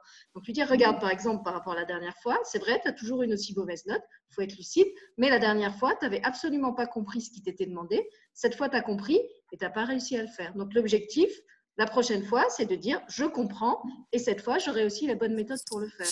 Mais lui montrer que voilà, dans, ce qu'il a fait, tout n'est pas acheté, c'est pas une poubelle, sa copie, euh, et qu'il y a quand même des choses qui sont positives. Ça, c'est la réponse que je peux donner moi en tant qu'enseignante. Et pour donner un, exemple très concret, euh, tous les ans, j'organisais un, concours pour la semaine de la presse pour toutes les classes euh, de mon école, puisque je travaillais euh, au CDI. Et en fait, alors moi, normalement, j'aime pas les concours justement parce que ça développe un esprit de compétition où c'est toujours les meilleurs qui écrasent les moins bons. Et pour justement ne pas entrer là-dedans, dans mon évaluation, je faisais intervenir plein de critères. Donc, en fait, il y avait les critères euh, j'ai réussi ce qui m'est demandé en termes de consignes, mais les élèves pouvaient aussi gagner des points, par exemple, quand ils, quand ils manifestaient un esprit d'équipe, de la motivation, de l'entraide, de la créativité. Donc, il y avait comme ça tout un barème. Et ils voyaient en fait où ils pouvaient gagner des points. Donc, par exemple, il y en avait qui n'étaient pas forts, mais qui venaient faire plein d'heures sup sur leur temps libre, donc ils gagnaient des points de motivation, qui faisaient monter leurs notes. À l'inverse, il y en avait qui étaient très forts, mais qui étaient euh, méprisants envers leurs, camarades, qui du coup perdaient des points parce que j'estimais qu'ils n'avaient pas manifesté d'esprit d'équipe. Et du coup, ça les amenait justement un petit peu à revoir leurs priorités et leur euh, comportement, et ça me permettait euh, de réajuster et de faire que ce ne soit pas forcément les meilleurs qui arrivent toujours en tête du concours. Mm. Ça, c'est aussi des choses qu'on peut valoriser en tant qu'enseignant, quel que soit le système où on est. je suis sûre qu'il y a des pratiques dans la classe qui permettent ça. C'est excellent, hein, parce que c'est vrai qu'on n'est plus que sur des domaines scolaires. On fait appel à toutes les compétences là dans ce que tu proposes. Et mm. les enfants ont tout un tas, de compétences. Alors, il y en a certaines qui se manifestent moins que d'autres. Et de pouvoir mettre en lumière, en fait, c'est comme si on sortait de la dichotomie bien mal hein, dans, ce que tu, dans ce dont tu parles. C'est vraiment pouvoir, c'est nul ou c'est bon, mais c'est justement permettre de voir qu'il y a plein de ponts entre les deux, il y a plein d'étapes et qu'on peut réussir un truc et être moins performant dans autre chose. Et dans les dictées, par exemple, c'est vrai que quand les enfants m'amènent une dictée, bah, les 10, ils ont souvent zéro hein, dans les dictées. Donc, c'est aussi leur permettre de voir euh, bah, ce qu'ils ont réussi, est-ce qu'ils ont réussi à suivre, à tout écrire, euh, comment ils ont présenté la copie. Euh, ok, avant ils avaient 40 fautes, ils sont passés à 25, c'est énorme. Enfin voilà, essayer mmh. vraiment aussi de valoriser la progression et puis bah, ce qu'ils ont réussi à développer, quoi. Enfin voilà, même d'avoir eu moins peur à faire la dictée, enfin d'avoir réussi à mémoriser deux mots sur les 15. il y a tellement de choses sur lesquelles on peut s'appuyer pour renforcer en fait les compétences. Euh, plutôt que d'avoir une espèce de note globale comme tu l'expliquais et puis ben voilà c'est pas bon. Alors c'est quelque chose qu'on peut faire euh, avec l'enfant en solo, mais aussi quelque chose qu'on peut faire avec les enfants entre eux, euh, au sein de la fratrie, si c'est dans une famille, ou au sein de la classe, si on a un, groupe d'enfants, de montrer justement, de, alors de, faire des binômes par exemple, ou des groupes, où certains vont être très forts dans certains trucs et, pouvoir aider les autres, et où ceux qui se sont fait aider ben, vont montrer qu'ils ont des compétences que les autres n'ont pas. Euh, moi, j'ai été vraiment frappée dans les, premières années euh, où j'étais dans cette école. Euh, on m'avait demandé de faire des interviews de mes élèves pour savoir un petit peu ce qu'ils pratiquaient en termes de lecture et d'écriture quand ils étaient chez eux. et du coup, je les interrogeais un petit peu sur ce qu'ils faisaient quand ils n'étaient pas à l'école. Euh, et j'ai été vraiment euh, stupéfaite, je dois dire, parce que j'arrivais avec beaucoup d'a priori justement sur ces élèves à problème, euh, de découvrir que ben ouais, ceux qui étaient des fois les plus nuls de la classe, et eh ben c'était ceux qui étaient engagés dans les sapeurs-pompiers volontaires, c'était ceux qui faisaient les courses de la petite mamie du palier parce qu'elle était handicapée et qu'elle ne pouvait pas les faire elle-même. Et je me disais, bah ok, ils sont peut-être pas forts en orthographe, en lecture, en calcul, en tout ce qu'on veut, mais alors au niveau humain, euh, il pourrait donner des leçons de vie à la plupart des adultes et des profs que nous sommes dans, dans cette mmh. école, parce qu'ils ont euh, une maturité et une expérience de vie qu'on était loin d'avoir euh, à leur âge. Et ça, c'est des choses que l'école ne, ne, reconnaît pas toujours. Donc, sans aller jusque-là, je pense que dans, une classe ou dans un groupe d'enfants, on en a toujours qui sont plus forts dans certains trucs et moins forts dans d'autres. Et ça peut être intéressant justement de les faire travailler en équipe euh, ou même comme dans certaines euh, écoles Montessori, par exemple, faire travailler les plus grands avec les plus petits, euh, où les plus grands vont découvrir que des fois, c'est pas eux qui savent tout et que les plus petits vont être plus créatifs pour certaines choses, vont avoir, je sais pas, plus de plus d'inventivité, vont être moins scolaires. Moi, je me souviens avoir fait travailler aussi beaucoup les petites classes et les grandes classes ensemble dans mon école. Alors, les petits adoraient ça parce qu'au lieu d'avoir un prof sur le dos, ils avaient comme un grand frère euh, qui leur expliquait tout avec des mots qu'ils comprenaient, à la différence du prof. Et puis, euh, les grands, à l'inverse, se sentaient super valorisés d'avoir des petits qu'on leur confiait. Hein, on parlait tout à l'heure de, responsabilité. Euh, imaginez un prof qui, qui délègue la responsabilité d'expliquer d'enseigner euh, à lui, un ado euh, mal dans sa peau, nul, qui est là dans cette école de nul, euh, pour eux, c'était formidable. Et, en plus, il jouait très bien ce rôle. je ne dis pas ça pour faire de l'angélisme. certains montraient vraiment de, réelles qualités de, patience, de, pédagogie, des fois au-dessus des miennes. Et, souvent, moi, ça me donnait une bonne leçon d'humilité aussi de voir euh, avec quelle facilité ils réussissaient à faire quelque chose, à faire comprendre quelque chose à un plus petit que moi j'avais expliqué dix fois euh, avec mes mots d'adulte et d'enseignante et que l'enfant n'avait toujours pas compris. Voilà. Donc ça aussi, faites-les travailler euh, entre eux, entre frères et sœurs, entre grands et petits entre mélanger les compétences. Quoi. C'est, quelque chose qu'on sait très bien faire dans l'entreprise, par exemple, et qu'on ne fait pas à l'école. Je ne sais pas pourquoi. Alors en fait, la difficulté euh, de l'école, quand même, c'est que l'école, euh, l'évolution de l'homme a été pour développer son mental. Et l'école, elle est là pour, pour euh, évaluer les capacités mentales et non pas pour évaluer alors moi j'appelle ça les capacités de cœur, hein, mais c'est les capacités humaines, c'est-à-dire voilà toute cette, euh, toutes ces capacités d'échange, de communication, d'émotion, enfin tout ça. L'école, elle n'est pas là pour juger ça. C'est une, c'est une dérive qui s'est passée parce que je ne suis pas sûre qu'au début ça, n'ait été que ça. Je ne sais pas trop. Je ne suis pas penchée sur la question, mais en tout cas, elle est vraiment là pour évaluer des capacités mentales avec une structure bien particulière en plus, une structure qui est vraiment valide pour les, gens qui sont euh, névrosés et non pas du tout pour ceux qui sont psychotiques. Donc déjà en plus là, ça leur pose un souci. Donc les autistes, on imagine bien que c'est encore plus compliqué et que on va surinvestir ça, c'est-à-dire qu'on va dire que quelqu'un euh, qui est bien, eh bien, c'est quelqu'un qui a cette capacité de calculer vite, de machin, de trucs, et on va oublier de regarder que, en fait, celui qui calcule pas vite à côté, lui, il a bien vu son pote, il allait pas bien et qu'il est allé consoler, et que cette capacité-là, elle n'est pas du tout, du tout, du tout jugée dans les écoles, en fait. C'est la grande difficulté, et en même temps, bah, c'est une bonne manière aussi pour nous faire oublier qui on est, d'où on vient, qu'est-ce qu'on vient faire ici, parce qu'on est tellement pris par notre mental, hein, et, et, le mental, qu'il veut faire? Il veut faire de la performance. C'est pour ça qu'on y met des notes, parce que le mental, il a besoin que ça soit évalué, que ça soit vraiment regardé comme ça. Et là, lui, ça le satisfait jusqu'au jour où bah, il veut faire plus, et c'est encore plus. Et vous voyez bien la compétitivité qui existe à l'école et après dans le travail, euh, dans l'entreprise, hein, où il faut faire toujours plus, toujours plus, toujours plus, et qu'il y a un moment effectivement, le mental, bah, il peut plus parce qu'effectivement, il sature, il veut tout régler, il veut tout contrôler et il peut pas, on arrive au burn-out par exemple, hein, ce genre de choses. Et du coup, l'école, elle vient pas du tout nous reconnecter avec ce qu'on est à l'intérieur, à part peut-être et encore euh, à travers les arts et le sport, où on essaye effectivement de, montrer quelque chose. Et encore, je trouve que les arts, euh, les arts sont enseignés d'une manière encore très intellectuelle, je trouve, au collège, là maintenant. C'est vraiment, euh, c'est vraiment catastrophique, quoi. Alors, faut connaître l'histoire des arts, c'est très intéressant, mais c'est très difficile de, permettre aux enfants de, les laisser s'exprimer dans, dans un art, je pense particulièrement à la musique, un petit peu plus dans les arts plastiques, mais dans la musique, c'est pas un endroit où on va s'exprimer euh, le collège. C'est vraiment un endroit où on va subir, on va faire de la musique. Et combien d'enfants sont dégoûtés par la musique parce que on leur fait faire avec leur tête, alors que la musique, ça se joue avec le cœur. Alors ça peut jouer avec la tête, hein, bien sûr, si on veut, si on trouve que c'est bien. Mais effectivement, on n'est pas en train de jouer de la musique, on est en train de faire de la musique. On n'est pas en train de, vibrer la musique quand on fait ça. Hein. Et donc, il euh, faut pas oublier que l'école, voilà, elle vient faire ça. Et du coup, elle vient attaquer l'estime de soi parce que effectivement, l'enfant, on le coupe petit à petit de ce qu'il est vraiment à l'intérieur. De, moi, je dis souvent du cœur, voilà, de ce qu'il est venu faire là.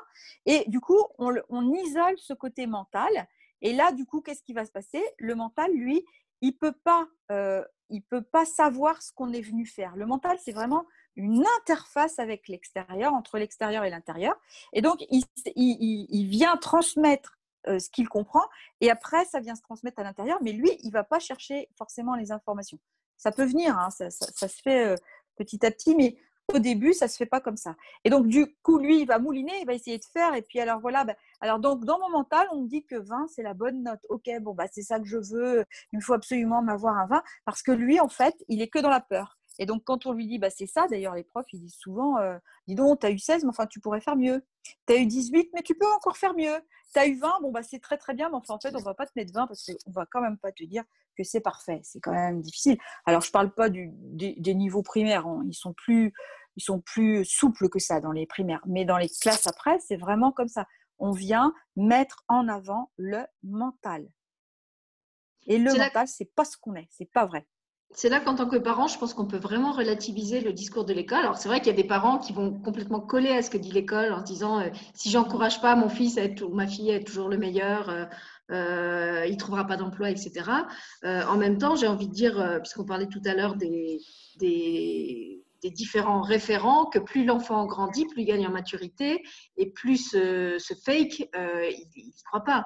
Euh, moi, j'ai un préado maintenant à la maison qui me dit en toute lucidité, et je sais très bien que c'est pas grâce à l'école que je vais pas réussir dans la vie. Quand je regarde euh, euh, les gens autour de moi. Je vois qu'il y en a qui sont hyper diplômés et qui n'ont pas de travail, et il y en a qui ont très bien réussi leur vie et qui, n'ont aucun diplôme. Ils n'ont même pas le brevet, certains.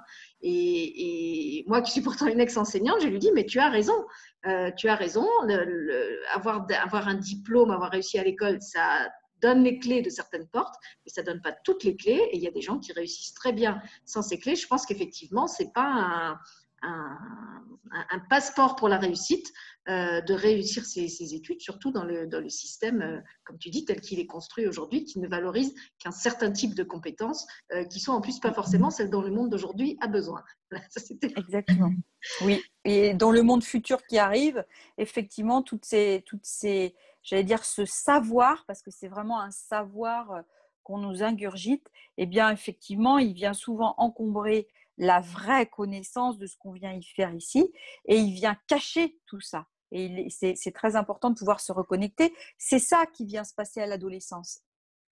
Hein, quand on a des problèmes d'estime de soi, on les entend, les enfants à l'adolescence, en disant Je j'aime pas qu'on me regarde, j'ai l'impression qu'on va me juger, je suis nulle, je suis moche. ils sont en pleine transformation, en plus pour eux, c'est compliqué d'appréhender ça. Eh bien, c'est ça qui vient se mettre à place. C'est-à-dire qu'on vient tester le savoir et les connaissances. Où est-ce qu'on en est de notre reconnexion à ce qu'on est vraiment? Et, on va le mettre justement à l'aune de ce savoir. On va aller regarder. Et c'est ça qui est très difficile actuellement dans les écoles, euh, au collège, mais surtout au lycée, c'est que eh bien, l'élève, il a devant lui un prof qui lui donne du savoir, et en fait, c'est pas de ça qu'il a besoin, c'est de connaissance, c'est de se connaître lui, d'aller comprendre comment il fonctionne, parce que le savoir, il a juste à aller sur Internet et il va l'avoir.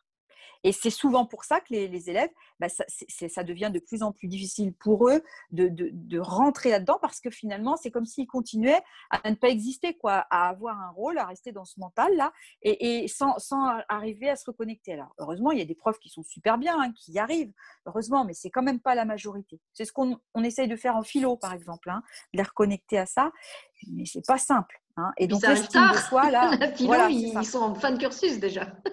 C'est ça, c'est ça. Mais des fois, bon, ça peut servir quand même, ça peut être intéressant.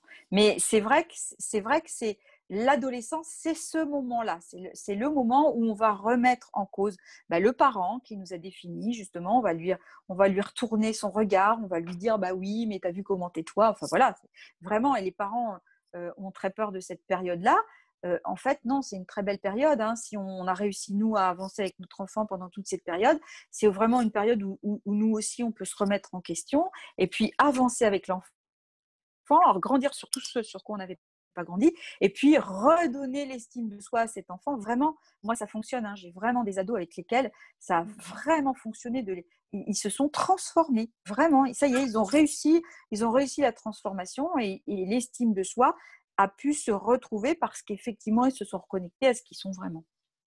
Je crois que Virginie voulait réagir, non? Non, mais en fait, euh, c'est vrai que j'ai quelques ados aussi, et juste de leur permettre, ils, sont, ils sont très conscients hein, quand même euh, de, de ce qu'ils vivent. Enfin, pour certains, hein, peut-être pas tous, mais en tout cas, moi, la plupart de ceux que je reçois, euh, quand je les questionne sur ce qu'ils vivent au collège, le regard qu'ils portent là-dessus, ils sont très conscients des absurdités, des, du mmh. fonctionnement. Enfin, et ils ont une capacité à, regarder les choses. Alors ici, pour certains, ils s'y plient, hein, mais ils sont pas dupes. Et, mmh. euh, et c'est vrai qu'il suffit d'ouvrir la porte. Alors, euh, euh, il y a des fois, j'ouvre des portes et les parents me regardent, l'air de dire Oh là là là là, mais elle est complètement folle. Parce que quand, je, quand par exemple, je dis Bah ouais, t'as raison, c'est vrai que le collège, euh, c'est vraiment trop bizarre des fois qu'on vous apprend. Quoi. Et là, la mère, elle me regarde, elle me dit Mais qu'est-ce qu'elle est en train de raconter? Et, juste de, de, lui permettre de poser ces mots-là, en fait, euh, au, à l'ado, aux jeunes il y a tout de suite un truc qui, en fait, on voit la, reconnexion, c'est ce que dit Armel, hein, la reconnexion au cœur, enfin, d'aller revivre dans leur intime et de se, de se permettre de se valider dans ce qu'ils perçoivent, parce que c'est ce qui est parfois difficile, en fait, c'est que ils ont une intuition à l'intérieur, et ça, je trouve que dans les signes de soi, dès tout petit, on rencontre, hein. c'est-à-dire qu'ils perçoivent quelque chose à l'intérieur qui n'est pas forcément mis dans les mots, mais ils ont une intuition et l'adulte va dire autre chose, ou le, ou le référent, enfin bref. Et il y a une espèce de, euh, de dissonance. Et à un moment donné, ils vont éteindre ce qu'ils perçoivent à l'intérieur et ils vont croire l'extérieur. Donc c'est vrai que dès qu'on leur permet d'aller se réécouter et de remettre cette connexion, eh ben, ils, en fait, ils reprennent confiance. C'est un beau cadeau. Et ça, c'est un cadeau pour l'estime de soi, enfin, c'est pareil, je reviens toujours à, soi, mais euh, si on peut se permettre soi d'être de plus en plus en cohérence entre ce qu'on perçoit à l'intérieur, la justesse de ce qu'on perçoit à l'intérieur et s'autoriser à un moment donné à le manifester à l'extérieur, sans forcément euh, aller acheter tous les points de vue extérieurs et tout, bah, plus on est en capacité de faire ça pour soi, plus on peut évidemment le proposer aussi aux, enfants qu'on accompagne, aux, nos enfants, etc. C'est, c'est d'autant plus facile parce qu'on n'a pas non plus peur euh, de ce que l'enfant va nous renvoyer, parce qu'effectivement, l'enfant va s'autoriser dans sa parole aussi, parce qu'il sait qu'il peut être entendu, et donc il va aller partout. Et c'est vrai que, euh, que ce soit moi dans mon fils ou dans les accompagnements, il y a des fois, euh, bah, il me secoue, hein. enfin vraiment, il balance des trucs, ils y vont en fait. Et il y a des moments, bah si, je suis, boum, voilà, il va, il va me falloir un temps pour que je me, je me réaligne, mais, mais j'aime aussi cette euh, vérité, en fait. On a, on a beaucoup utilisé le mot vérité, mais c'est tellement chouette de pouvoir aller les rencontrer dans ce qu'ils sont, là où ils sont, dans l'instant, quitte à ce que ça vienne nous, nous remettre en question, mais c'est des cadeaux, euh, ouais, c'est des, des, cadeaux et, et, et, ils se déposent dans ces moments-là, en fait, ces enfants-là. Ils, mmh. ils lâchent tout, quoi ils sont reconnus. Donc c'est ça. Vraiment... Il ne faut pas oublier que le thérapeute est forcément lui aussi dans la rencontre avec ses enfants, ses adultes, peu importe, et qu'il est aussi effectivement dans un travail constant. Et que c'est en traversant tout ça, hein, des histoires d'estime de soi, de peur, de tout ça, qu'il va pouvoir être en capacité d'aider l'autre. Mmh. être thérapeute, c'est pas simplement apprendre un savoir, c'est justement acquérir une connaissance. C'est ce dont tu parles là, vraiment de se remettre en question, d'aller d'aller oser, autoriser qu'on vienne se réinterroger. C'est ça la vraie connaissance, c'est voir comment ça résonne en nous, qu'est-ce que ça vient faire, où est-ce qu'il est placé lui par rapport à nous. Enfin, c'est vraiment fondamental et on est en permanence en train de faire ça. On ne peut pas euh, se dire que c'est fini une fois pour toutes on se réadapte. Donc, en tant que parent, c'est pareil, hein, c'est mmh. jamais perdu, c'est ça l'intérêt.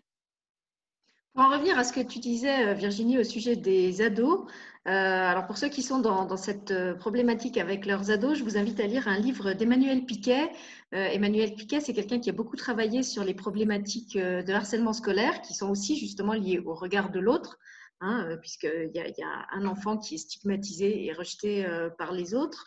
Euh, et puis, elle a aussi écrit un livre très savoureux sur les ados où elle explique, je trouve, avec beaucoup de justesse et d'humour, euh, comment justement, dans certaines familles, il y a une sorte d'escalade de, la violence entre un ado euh, qui met en place un, un comportement test, un parent qui lui tient tête en croyant que c'est la bonne solution parce qu'il faut poser des limites, et puis l'ado qui va surenchérir, le parent qui va surenchérir en termes de sanctions, et où comme ça, on ne s'en sort pas. Et elle, ce qu'elle préconise justement, c'est exactement ce que tu fais, euh, Virginie, c'est d'aller au contraire dans le sens de l'ado, euh, pour qu'il aille en fait jusqu'au bout des conséquences du comportement qu'il est en train de mettre en place. Alors c'est vrai que pour le parent, il y a une vraie prise de risque. Quand c'est un ado, par exemple, qui est en décrochage scolaire et qu'elle vous dit, eh ben non, il faut l'encourager à, à pas aller au lycée, il faut l'encourager à rester vautré sur le canapé, à se bourrer de popcorn pour voir combien de temps il va tenir en faisant ça.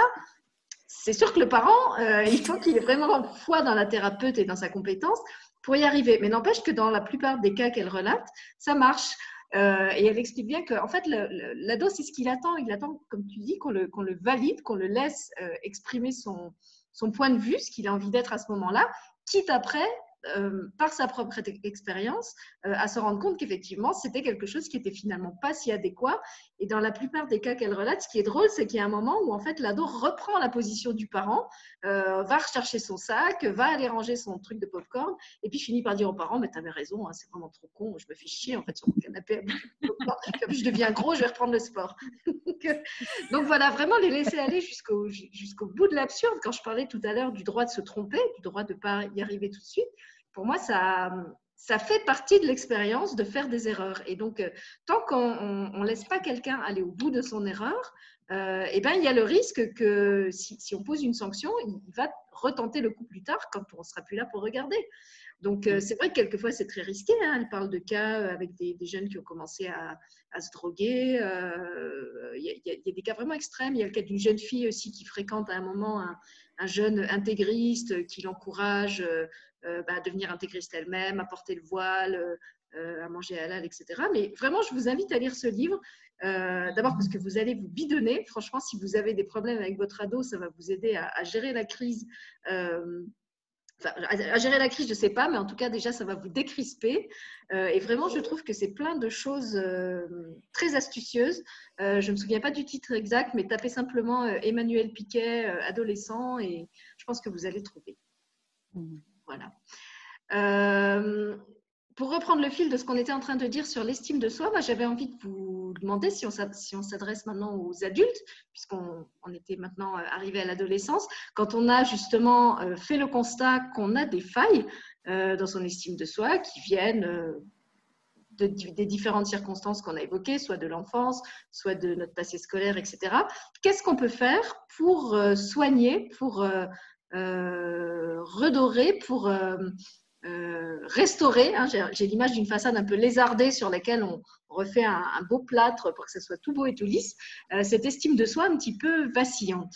J'imagine qu'il faut commencer par des choses simples, par pas justement à nouveau mettre la barre trop haut, euh, ce qui va nous amener à nous dévaloriser si on réussit pas. Qu'est-ce que vous auriez comme conseil en tant que thérapeute à donner à des personnes qui viennent vous trouver en disant bah voilà, je me rends compte que j'ai vraiment pas beaucoup d'estime de moi. Qu'est-ce que je pourrais faire euh, pour la retrouver? Je rigole parce qu'il y a marqué. Non, voilà, venez pas tous chez moi. Moi, je pense que surtout, il faut, il faut prendre conscience de, se reconnecter à soi, vraiment à ce qu'on est vraiment. Hein, euh, ce que disait Virginie tout à l'heure, vraiment d'essayer de, regarder qu'est-ce qui est de l'ordre des croyances, qu'est-ce qui est de l'ordre de, euh, de l'éducation, qu'est-ce qu'on m'a inculquer. Enfin voilà, il faut vraiment aller prendre conscience de tout ça, euh, prendre le temps. Il faut vraiment, vraiment prendre le temps parce que l'estime de soi, ça n'est que quelque chose du mental. Donc en fait, à l'intérieur, on a toujours cette force. Elle est tout le temps là. Tout cette force de vie, elle est tout le temps là.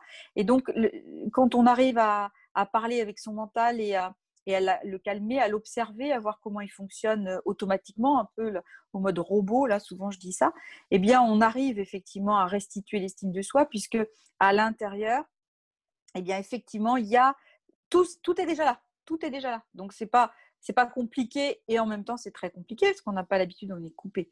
Hein, mais il faut vraiment aller prendre le temps de, de faire ce travail, de retourner vers soi, de se poser et puis après voilà, d'observer un petit peu tout ce qui se passe dans le mental pour euh, lui dire bon, ok, alors maintenant on va tout remettre à plat et puis on va voir euh, ce que ça donne.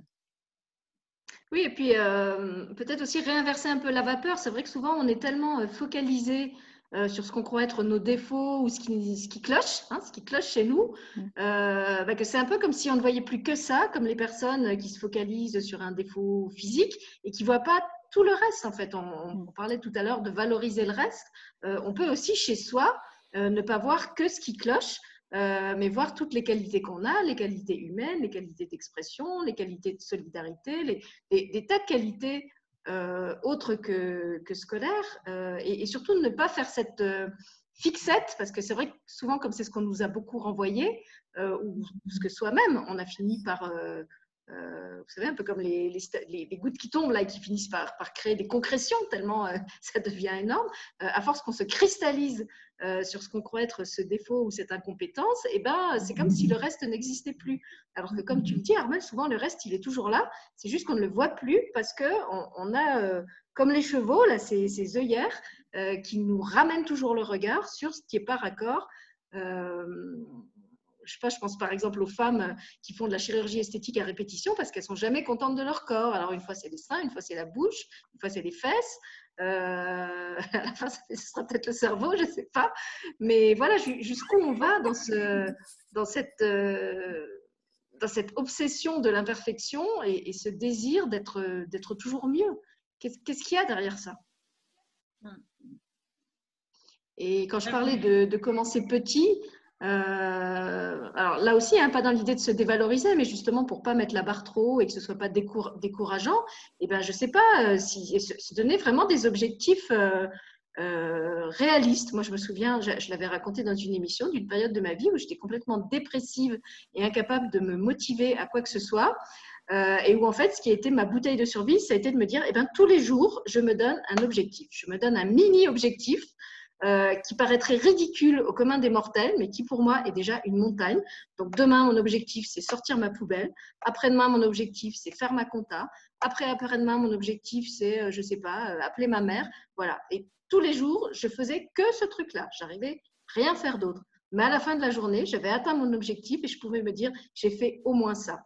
Je, je me suis peut-être traitée comme une merde toute la journée, mais au moins, j'ai réussi à faire ce petit pas. Et je trouve que quand on voit que jour après jour, on réussit à faire un petit pas et un petit pas et un petit pas, ben c'est un peu comme les gens, euh, comme Grand Corps Malade, qui réapprennent à marcher après un grave, un grave accident qui les a laissés euh, tétraplégiques. Il y a des circonstances dans la vie qui nous laissent euh, tétraplégiques symboliquement parlant et où on est obligé, pour se remettre en marche, de partir vraiment de très bas. Ça peut être au niveau financier, ça peut être au niveau professionnel, ça peut être au niveau sentimental.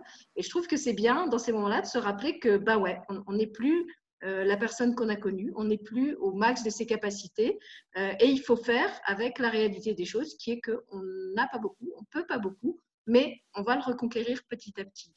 Et dans mon cas, en tout cas, de vraiment m'autoriser à pas être capable de faire plus que ça, euh, bah, c'est quelque chose qui a été vachement aidant encore une fois, de ne pas me forcer à sortir, de ne pas me, forcer à rigoler, alors que tout le monde me disait, mais euh, euh, va voir des gens, euh, ça, te changera les idées. Non, c'était pire pour moi de, sortir et de me forcer à rigoler. c'était en plus simuler une joie que j'avais plus en moi. Donc ça, ça me mhm. renvoyait encore plus à cette, à cette dépression. Donc, tu parlais, Armel, du, constat, hein, faire, le constat, faire ce travail de, lucidité. Et puis après, moi, je dirais poser aussi des actes concrets, des actes réalistes, euh, euh, humbles, pas dans le sens je me dévalorise et je ne suis pas capable de plus, mais vraiment euh, prendre la réalité des choses comme elle est. Voilà, si vous ne pouvez pas faire plus que ça, ben, vous ne pouvez pas faire plus que ça et personne n'a rien à y redire. Moi, je dis toujours, on a de compte à rendre à personne qu'à soi-même. si les autres ne sont pas satisfaits, eh ben, c'est leur, c'est leur référentiel, c'est leur échelle de valeur. Euh, moi, je sais ce que je fais, pourquoi je le fais, euh, pourquoi je le fais à ce moment-là, pourquoi je le fais cette façon-là. Et si je l'ai fait comme ça, c'est qu'il n'y avait pas pour moi de meilleure façon de le faire. Après, si d'un point de vue extérieur, ce n'était pas comme ça qu'il fallait faire, ben, c'est pas grave, c'est mon histoire, c'est pas la leur. Et euh, voilà, chacun, chacun son chemin, chacun son rythme. Il y a un, un, proverbe amérindien que j'aime beaucoup qui dit ne juge pas l'autre tant que tu n'as pas porté ces mocassins trois jours. Et je crois que si on portait les mocassins des gens euh, trois jours, effectivement, on émettrait beaucoup moins de jugements critiques euh, sur la plupart des gens euh, qu'on trouve, trouve ceci ou cela. Voilà. Est-ce que vous avez autre chose que vous vouliez dire encore avant la fin de l'émission? Bah, Oui, oui, moi, sur les mocassins. de s'offrir beaucoup de douceur j'aime bien aussi euh, observer toutes les pensées, toutes les émotions qui, qui, nous traversent en fait pour pouvoir faire le tri. Voilà, ça c'est, je trouve des actes très concrets aussi. C'est qu'à chaque fois qu'il y a quelque chose qui vient, je suis nulle, euh, euh, je suis triste, c'est juste d'aller questionner en fait pour aller voir si c'est si c'est vrai tout ça donc juste, en fait, c'est comme si on prenait puis qu'on allait le regarder, en fait, plutôt que d'être euh, habité, de devenir cette, ce truc-là. C'est comme si on le prenait puis de se dire, bon, est-ce que c'est vrai ce truc-là, en fait? Et puis de se dire, et si c'était faux Qu'est-ce que, que je pourrais créer d'autre, en fait? Et, euh, et, euh, voilà, s'offrir du temps aussi, parce que à la fois s'offrir du temps et aussi peut-être se dire qu'on peut changer les choses beaucoup plus vite que ce qu'on imagine parce qu'on on peut avoir la croyance aussi que des fois il faut beaucoup de temps pour changer une croyance qui date depuis très très longtemps. Mais à partir du moment où on commence à regarder quelque chose, déjà, on a déjà transformé les choses. Hein. C'est ce dont on parlait tout à l'heure quand je vous disais euh, que quand on travaillait en équipe, déjà les choses se transformaient. Ben, de prendre une croyance et de juste la regarder, déjà vous n'êtes plus, euh, vous n'êtes plus le, la victime de cette croyance, vous devenez le, total créateur et donc vous, le, prenez, vous faites le choix de continuer à la croire ou pas en fait. Donc euh, vraiment une observation comme ça, euh, consciente, pas à pas, et puis euh, s'offrir de la douceur quand on n'y arrive pas aussi parce que parce que c'est ok en fait. Voilà, c'est ok, il n'y a personne qui nous attend donc bah, les jours où on a envie d'être au fond de son lit et puis de pleurer un bon coup, ou de s'énerver, ou de... Bah, c'est ok aussi. Voilà. On n'est pas obligé d'y rester, mais on peut aussi prendre le temps de, mm. vivre ça et de le traverser. Et c'est parce qu'on va s'autoriser à, le vivre qu'on va aussi en sortir plus vite. Hein. On sait très bien que plus les émotions sont bloquées euh, et plus elles vont euh, bah, ou créer d'autres, euh, ou, créer des, somatisations ou, faire comme un, bourrelet énergétique, un, une pelote là qui va, qui va grossir. Euh, moi, je pensais à autre chose aussi qui m'aide souvent, alors pour ceux qui ont comme moi un peu une, âme d'enfant, et d'ailleurs c'est une méthode, une méthode que vous pouvez euh, utiliser avec des enfants, c'est d'aller dans sa galerie de personnages. Alors effectivement, quand vous vous connaissez bien euh, et que comme disait Virginie, vous commencez à identifier quelle voix parle en vous, vous pouvez même personnifier ces voix, c'est-à-dire les voir un peu comme des, personnages, des marionnettes. Vous leur donnez chacune un style, vous leur donnez chacune une voix. Alors je sais que par exemple chez moi, le, le censeur, l'auto-saboteur, euh, il apparaît un peu, vous savez, avec cette espèce de costume de, magistrat, avec ce, chapeau carré, puis il a un petit marteau, vous savez, le, petit marteau euh, qu'ils ont au tribunal. Puis chaque fois qu'il émet une, sentence, il tape comme ça, il fait pour bien montrer que c'est irrévocable euh, et que sa, vérité est absolument indiscutable, c'est comme ça, et ça peut pas être autrement. Et alors, quand je suis face à celui-là, alors si vous êtes avec un enfant qui est face à ce, maître du marteau hein, qui décrète les choses, lui dit Bon, alors tu vois que celui-là, quand tu es face à lui, tu te sens quand même pas bien. Qui est-ce que tu pourrais aller chercher comme autre personnage euh, Bon, pas qui va parler à lui, parce que de toute façon, il est tellement persuadé qu'il a la science infuse et la vérité absolue que tu ne pourras pas le faire changer d'avis, mais qui pourrait, à toi, te dire des choses qui te font du bien. Euh, alors, ça peut être un personnage qui, justement, symbolise pour vous euh, l'encouragement, qui symbolise la douceur, euh, et puis pareil, vous pouvez le personnifier. Alors ça peut être quelqu'un que vous connaissez ou ça peut être un, personnage que vous créez, un personnage tout rond, tout doux, un peu pelucheux, qui vous prend dans ses bras, qui vous fait des bisous. Euh, ou je sais pas, ça peut être un entraîneur qui vous remet une médaille. Voilà, allez chercher dans votre imaginaire quel est le personnage euh, dont vous auriez besoin à ce moment-là et qui pourrait, contrairement à celui qui, qui est en train de vous démolir votre estime de vous, vous la redonner. Voilà, c'est un petit truc euh, un peu ludique. Et avec des enfants, par exemple, vous pouvez lui demander après de dessiner les deux personnages. Celui euh, avec son marteau, euh, que à la fin, vous pouvez même lui faire déchirer la feuille pour lui dire Toi, ta parole, j'ai même plus envie de l'écouter, hop, poubelle. et puis, vous accrochez dans la chambre le personnage qui lui dit Tu es le meilleur, que vous écrivez en bien gros au-dessus de la feuille. Voilà, je, je, suis sûre que si vous proposez un jeu de ce genre à votre enfant, de toute façon, il va, il va vous suggérer lui-même les choses que vous pouvez euh, écrire sur la feuille et ce qu'on pourrait faire euh, de chacun des, personnages. Ils sont suffisamment euh, créatifs pour ça. Et puis j'ai une super question de Corinne pour terminer qui nous demande pensez-vous que le manque d'estime de soi peut engendrer un certain perfectionnisme pour se permettre une revalorisation de nous-mêmes? C'est vrai qu'on voit ça quelquefois, hein, les personnes qui n'ont pas d'estime de, de, soi ou pas confiance en eux peuvent basculer dans une sorte de surenchère euh, parce qu'en fait, ils ont tellement besoin d'être revalorisés, d'être reconnus, euh, qu'ils peuvent être euh, très, très exigeants hein, dans, ce désir, comme elle le décrit, de, d'hyper-perfectionnisme, de, d'être parfait en tout et tout le temps. Est-ce que ça peut être un, un, symptôme du manque d'estime de soi et qu'est-ce qu'on peut faire dans ce cas-là? Alors en fait, euh, l'image du perfectionniste est souvent euh, associée à ce que je disais tout à l'heure, à la structure obsessionnelle. Hein. Donc l'obsessionnel, c'est celui qui, a, qui va avoir euh, ce surmoi si puissant, voilà, hein, ce, ce, censeur, là, celui-là. Il est très très puissant. Et effectivement, pour le contrecarrer, ce censeur, eh bien, on va vouloir être dans la perfection tout le temps, tout le temps, extrêmement exigeant avec soi, extrêmement exigeant avec les autres. Hein. Mais ça, c'est vraiment une structure psychique. Euh, après, on peut, euh, on, va vraiment trouver ça dans la structure obsessionnelle, et ça, c'est toute une structure à travailler. Hein. C'est pas, c'est pas rien, c'est pas rien d'aller s'attaquer à ça, euh, mais c'est tout à fait faisable. On, on, peut vraiment déconstruire des choses comme ça. Mais effectivement, c'est une des réponses à la, à la difficulté d'estime de soi. Oui, moi je, le constate très souvent. Je ne sais pas toi, euh, Virginie, comment c'est pour toi? Si, si, ça peut faire cette, euh, balance-là. Hein. Il, y a, cette, petite voix intérieure qui, euh, clame que tu es nul et du coup, pour faire l'équilibre, il y a il y a cette façade qui arrive de, l'exigence, en fait, hein, l'exigence soit avec les autres. moi, je peux recevoir des enfants qui sont extrêmement exigeants avec leurs parents, avec leurs amis. Euh, mais qui, qui dénotent une exigence avec eux-mêmes qui est très très forte aussi en fait. Hein. Donc euh, il y, a, il, y a, il y, a, cette petite voix à l'intérieur euh, de euh, je suis pas légitime, je, voilà, j'ai rien à faire ici, et donc faut tout masquer à tout prix. Et donc pour le masquer, ben, on va offrir une autre façade. Voilà. Donc, oui, donc si vous êtes face. Et en général, vas-y Oui. En général, cette façade, elle peut, elle peut avoir des failles.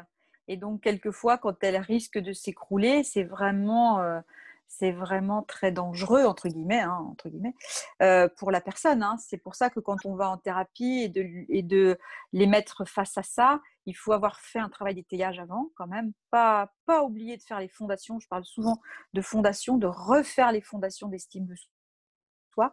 Parce que si on enlève cette façade, comme tu disais Virginie, moi je dis souvent ces remparts, comme dans un château, un château fort, on a mis des remparts, eh bien si on écroule les remparts euh, sans restructurer euh, euh, les, fondations, eh bien effectivement là ça peut, ça peut faire un écroulement et ça peut, ça peut devenir très très très très difficile pour la personne. Hein. Ça peut être très complexe. Donc c'est vraiment tout, un jeu d'équilibre à refaire pour que effectivement la personne puisse quitter ce masque là, ce masque de perfectionniste.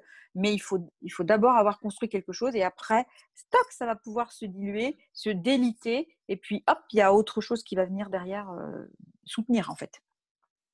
Des barricades. Hein.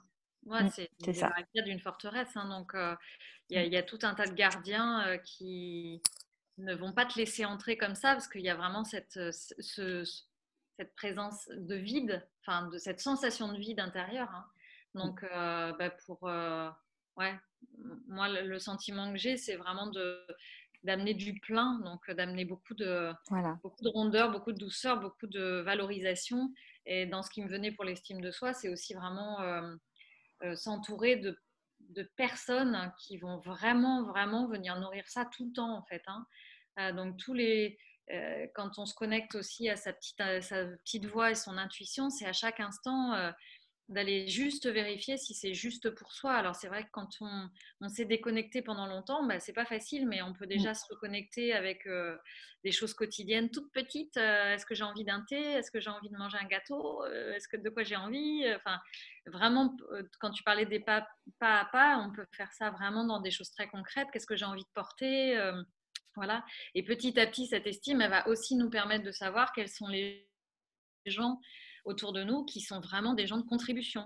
Parce que c'est vrai qu'on peut, euh, je trouve, renforcer son estime avec, euh, bah, en allant chercher toujours à l'intérieur, mais d'avoir des regards autour de soi aussi qui vont venir renforcer des, des parts de nous qu'on n'observe pas, qu'on ne voit pas et qui vont venir les mettre en lumière, bah, voilà, ça, t'aide aussi à lâcher justement cette perfection, cette forteresse, et puis à oser en fait.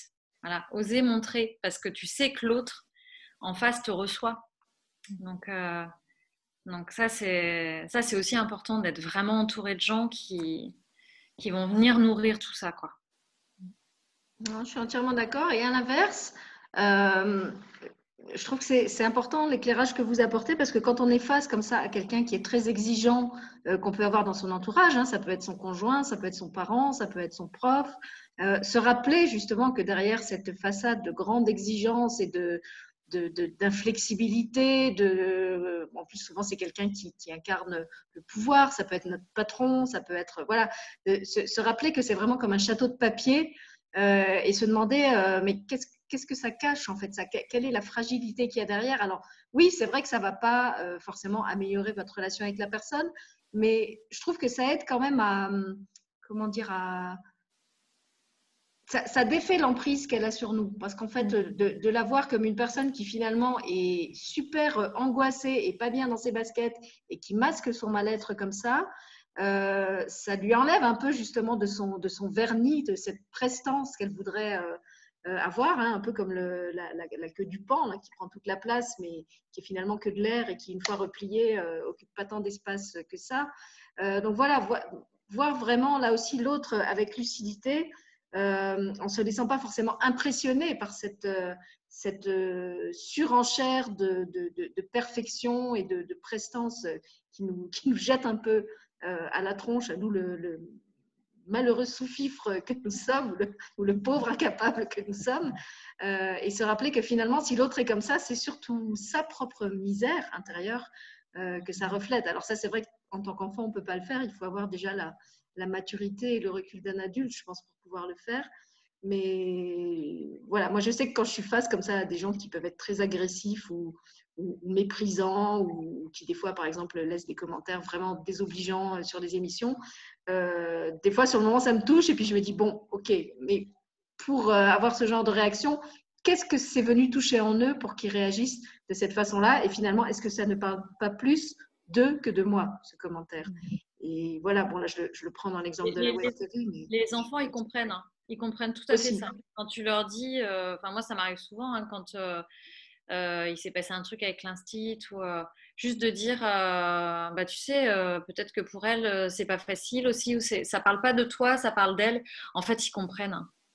Pas, alors pas, pas tous, hein, il y en a certains qui vont faire, voilà, mais je trouve que la plupart du temps ils percutent tellement vite en fait. Ils, ils ont, enfin pour les, petits, il y en a beaucoup qui sont encore connectés à leur, à leur connaissance en fait profonde, à leur cœur. Donc en fait, il, il suffit d'être euh, toujours dans cette vérité de l'instant et ça, ça connecte direct en fait, hein, ils captent. Hein. Et puis une dernière chose, je ne sais plus laquelle de vous deux a parlé tout à l'heure de, légitimité ou d'être légitime. Euh, je me demandais s'il y avait une problématique particulière avec l'estime de soi pour les enfants illégitimes, justement. Alors c'est vrai que maintenant c'est un problème qui se pose moins parce qu'il y, y, a moins cette histoire des enfants euh, nés hors mariage, il n'y a plus euh, euh, mais si, il y a encore, par exemple, les, enfants euh, qui, qui, ont été conçus euh, par des, avec des, actes de violence sexuelle. Il y a les enfants, mm. si, dans certaines cultures, qui sont encore conçus hors mariage et chez qui c'est mal vu. bon, il n'y a plus maintenant les, les, enfants de la honte comme il y a pu avoir pendant la guerre quand, quand les, les Françaises avaient couché avec l'ennemi ou ce genre de choses. Mais voilà, je trouve qu'il y a encore beaucoup de, de grossesses et d'accouchements d'enfants qui arrivent quand même dans un climat vraiment de, de, de honte, de désapprobation, de, de culpabilité. Et est-ce que du coup, euh, cela arrive avec un, un, un sac de problématiques d'estime de soi un petit peu plus gros que celui des autres? Ou est-ce que ce n'est pas forcément lié de votre expérience? Alors moi, dans mon expérience, c'est clair que euh, c'est pas forcément lié, ça c'est sûr. Et en plus, euh, vu ma posture où je, les ramène toujours dans ce qu'ils sont venus faire, dans ce qu'ils sont comme sujet, euh, ils peuvent pas y rester très longtemps sur ça, en fait. Ils, reprennent possession de ce qu'ils sont venus faire là, de ce qu'ils se sont proposés comme expérience. Et donc, du coup, euh, eh bien, euh, ça renverse tout de suite la vapeur, en fait ça reste très très peu de temps. Hein. et du coup, euh, on peut repartir sur des bases plus saines, en fait. Je sais pas pour toi, Virginie, comment c'est? Bah, j'ai pas pas d'expérience euh, spécifique par rapport à ça.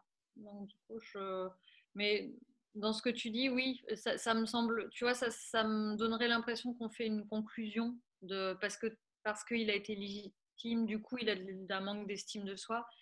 Euh, ça me semble pas forcément être voilà ça, ne va pas te plaire forcément. Hmm. Euh, D'accord. En fait, moi, c'est un peu la, ce que j'aimerais que les gens retiennent de cette émission, et vous l'avez bien dit toutes les deux, c'est que finalement, quel que soit le, bagage et la situation avec lesquels on arrive, tout est transformable.